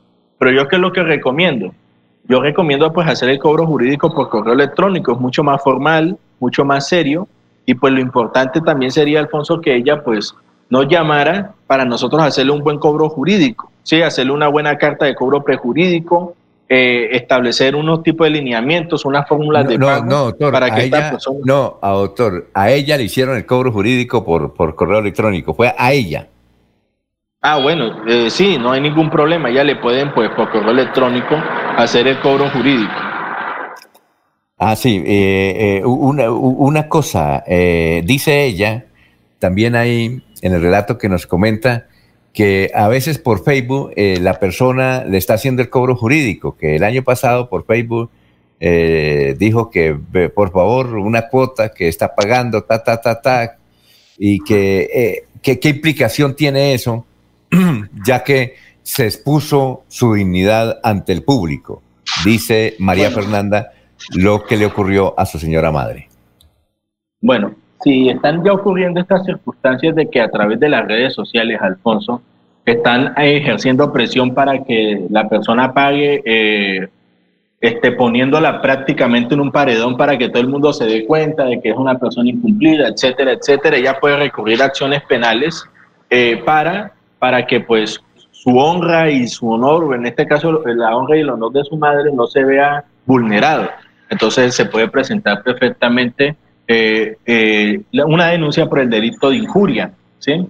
O en definitiva también podría ser por injuria por vía de hecho, en donde esta persona tendrá que retractarse y en el mejor de los casos también indemnizar a esta persona, porque si bien es cierto, están habilitados algunos medios para hacer los cobros, estos, este tipo de cobros no pueden afectar la intimidad y el honor pues, de las personas utilizando las redes sociales para hacerlas quedar mal con las demás personas.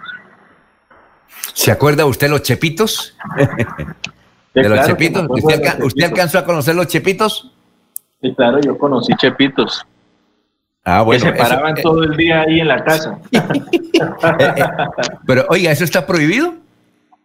A ver, no es que, o sea, esto, eso ya está en desuso, ¿no? Hay que tener claro eso, primero que todo. Y lo segundo es que, Alfonso, mientras se violen derechos a la intimidad o usted se sienta amenazado, usted puede, por ejemplo, llamar a la policía, decir que hay una persona que la está acosando y esta persona pues tendría que retirarse porque no tiene ninguna razón de ser eso. Las personas que deben dinero o las personas que quieren cobrar sus deudas tienen vías legales para hacer esos cobros. Esas son vías de hecho, vías de carácter ilegal que no están contempladas en la ley. Ellos tienen que iniciar un proceso de cobro, una demanda ejecutiva, ¿sí? citarlos a conciliación, en fin, hay muchas opciones jurídicas para hacer esos cobros. Sí, aquí hay una pregunta de, esta ya nos habían hecho un señor, pero este es de una señora, pero siempre el mismo banco, BBVA, dice que eh, fue ayer al banco BBVA y entonces eh, consignó una plata. Eh, entonces el cajero le dijo, eh, por favor, eh, anóteme aquí el correo electrónico, porque ella pidió el saldo, ¿no? Sí. Dijo, anóteme aquí el correo electrónico y yo le, manda, le mandamos es, eh, eh, lo que consignó acá y el saldo. Entonces ella dijo, ¿cómo? No, es que tenemos un problema acá, entonces, y lo- le hicieron esperar una hora ahí para que finalmente le dieran certificado de que había consignado. A mí me parece que esta es la segunda, eh, la segunda vez, entiendo que la otra vez había un señor también que nos hizo, hizo esta pregunta. ¿Ahí qué se debe hacer? Porque ya son dos del BBVA. Dice, Bueno, pues. consigné, un, din- consigné un dinero y esperando el recibo, no, es que tenemos un inconveniente acá del sistema, entonces no le podemos el- dar el recibo, denos el correo electrónico y nosotros le, le señalamos el, eh, eh, la consignación.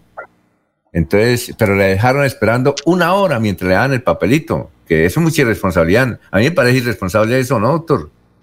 Pues a ver, Alfonso, eh, todas las entidades financieras o en, o en definitiva cualquiera que ofrezca ese tipo de servicios, es importante que la atención al cliente sea adecuada, sea óptima y, y sea breve, ¿sí? Porque precisamente eh, muchas personas se inquietan o se fastidian por el retardo eh, en, la, en la atención al servicio. Entonces esta persona si considera que ha sido mal atendida, que el producto que le están ofreciendo no es el adecuado o que en definitiva pues afectan afectan pues algunos de sus derechos, ellos pueden quejarse ante la Oficina del Consumidor Financiero que deben tener todas esas entidades financieras, bancarias, para pues que esta persona acoja ese, esa queja, ese reclamo y pues se trabaje en políticas internas para mejorar el servicio a los usuarios o a los clientes.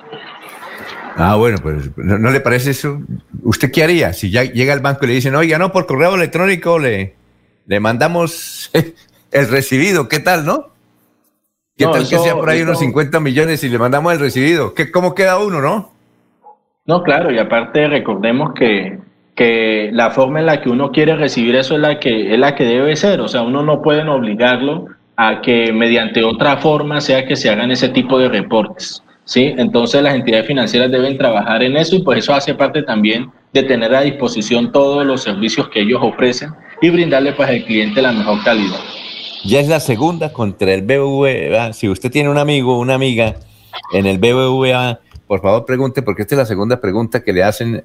Si usted llega por ahí eventualmente a tener contacto con algún directivo del BBVA, yo los llamo, pero ellos generalmente no dan entrevistas, pero a ustedes, a los abogados que tienen más confianza, pues sí, que le den una explicación por qué adoptan esa posición tan, eh, tan para ellos muy sencilla. Pero uno tiene que tener recibo de que a no ser que uno saque una foto o un video, pero, pero eso es ya más complejo. Y a la señora la dejaron esperando, dice que en BBVA de cabecera, ahí nos da la dirección de la calle 52, sí, con carrera 34. Con mucho gusto, señora, muy amable por habernos eh, eh, dicho eso. Pero cuando tenga por ahí alguien del banco, por favor, doctor, Mm, dígale que ya va dos veces. ¿Recuerda usted que hace como unos tres meses nos, hicieron esa pregunta? claro, sí, claro, recuerdo perfectamente y claro que sí, cuando tenga la posibilidad de estar este, enfrente de estas personas, pues sería va a ser muy bueno pues hacerle ese tipo de, de aclaración para que ellos pues tomen las medidas pertinentes. Pregunta, ¿puede un sacerdote, puede un sacerdote, como lo que nos está ocurriendo, de un municipio mm, eh, decir que no nos casa? que no hay matrimonio. Eh, yo no sé, yo le estoy pidiendo información en el sentido si es algo relacionado con el LGTBI, pero dice, ¿puede un sacerdote eh, no prestarse para hacer una ceremonia si nosotros reunimos todo lo que dice allá la casa cural? Pero pues no dice qué municipio. Eh, dice, por favor, no mencionar eh, mi nombre, mi número de teléfono tampoco. Eh, yo le di su teléfono, pero puede es que no, no, da más, no, no da más términos de referencia. ¿Un sacerdote puede negar a, casar a alguien? Pues Alfonso, como usted lo menciona, pues como no hay muchos datos, pues no se puede dar algo concreto, pero lo que se puede decir es que esos son temas internos ya pues de la iglesia como tal eh, sí valdría la pena preguntarles el motivo por el cual él no los casa, porque recordemos que acá en Colombia, pues eh, eh, se puede casar cualquier tipo de persona. Habría que analizar el caso en concreto, Alfonso, ver si de pronto él considera que hay algún impedimento, algún impedimento, no sé, desde el punto de vista pues canónico, que desde su derecho canónico, pero ahí tocaría pues tener más información para ser más concretos en la respuesta. Yo le, yo le doy su teléfono porque usted recuerda eh, a ver, eh, creo que un notario sí no puede negarse, un notario a casar a alguien, porque a ellos sí ya les permiten hacer eh, matrimonios de personas del mismo sexo. Sí, claro, ni los notarios ni los jueces pueden negarse a, casar este, personas que pertenezcan a la, comunidad LGBTI, ¿sí? entendiendo pues que en virtud del libre desarrollo de la personalidad y en la concepción de familia extensiva que nosotros tenemos gracias a la Corte Constitucional, eh, los funcionarios públicos no pueden negarse a ese tipo de actuaciones. Entonces eh, hay que tener cuidado con eso y, pues los derechos, eh, en este caso el derecho a casarse, a formar una familia por parte de, las personas de la comunidad LGBTI están perfectamente garantizados. Y pues al día de hoy, Alfonso, pues no se concibe que ningún notario, ningún juez este, prohíba pues o se niegue a hacer eso. Bueno, se nos acabó el tiempo. Muchas gracias a Adriana, que también tiene otra pregunta. La dejamos para mañana, Adriana. Con mucho gusto, gracias por escucharnos. Bueno, doctor, eh, adiós. Nos vemos mañana, ¿no? Sí, Alfonso, nos vemos mañana. Eh, que tenga un excelente día usted, también todos los oyentes. Recuerden pues, que recibo ahorita llamadas después de las 8 al 307 4S6 y 37 y me pueden seguir en Facebook y en Instagram en Iván Calderón Abogado. Que tenga un excelente día. Bueno, adiós, que esté muy bien. Sigamos en melodíaenlínea.com. Los invitamos a una próxima emisión de este su programa Hablando con el abogado. Hablando con el abogado. Comuníquese durante todo el día con el doctor Iván Darío Calderón al celular 300 766 6637 300 766 6637. Agende su cita y reciba la solución a su problema jurídico. Gracias por la sintonía.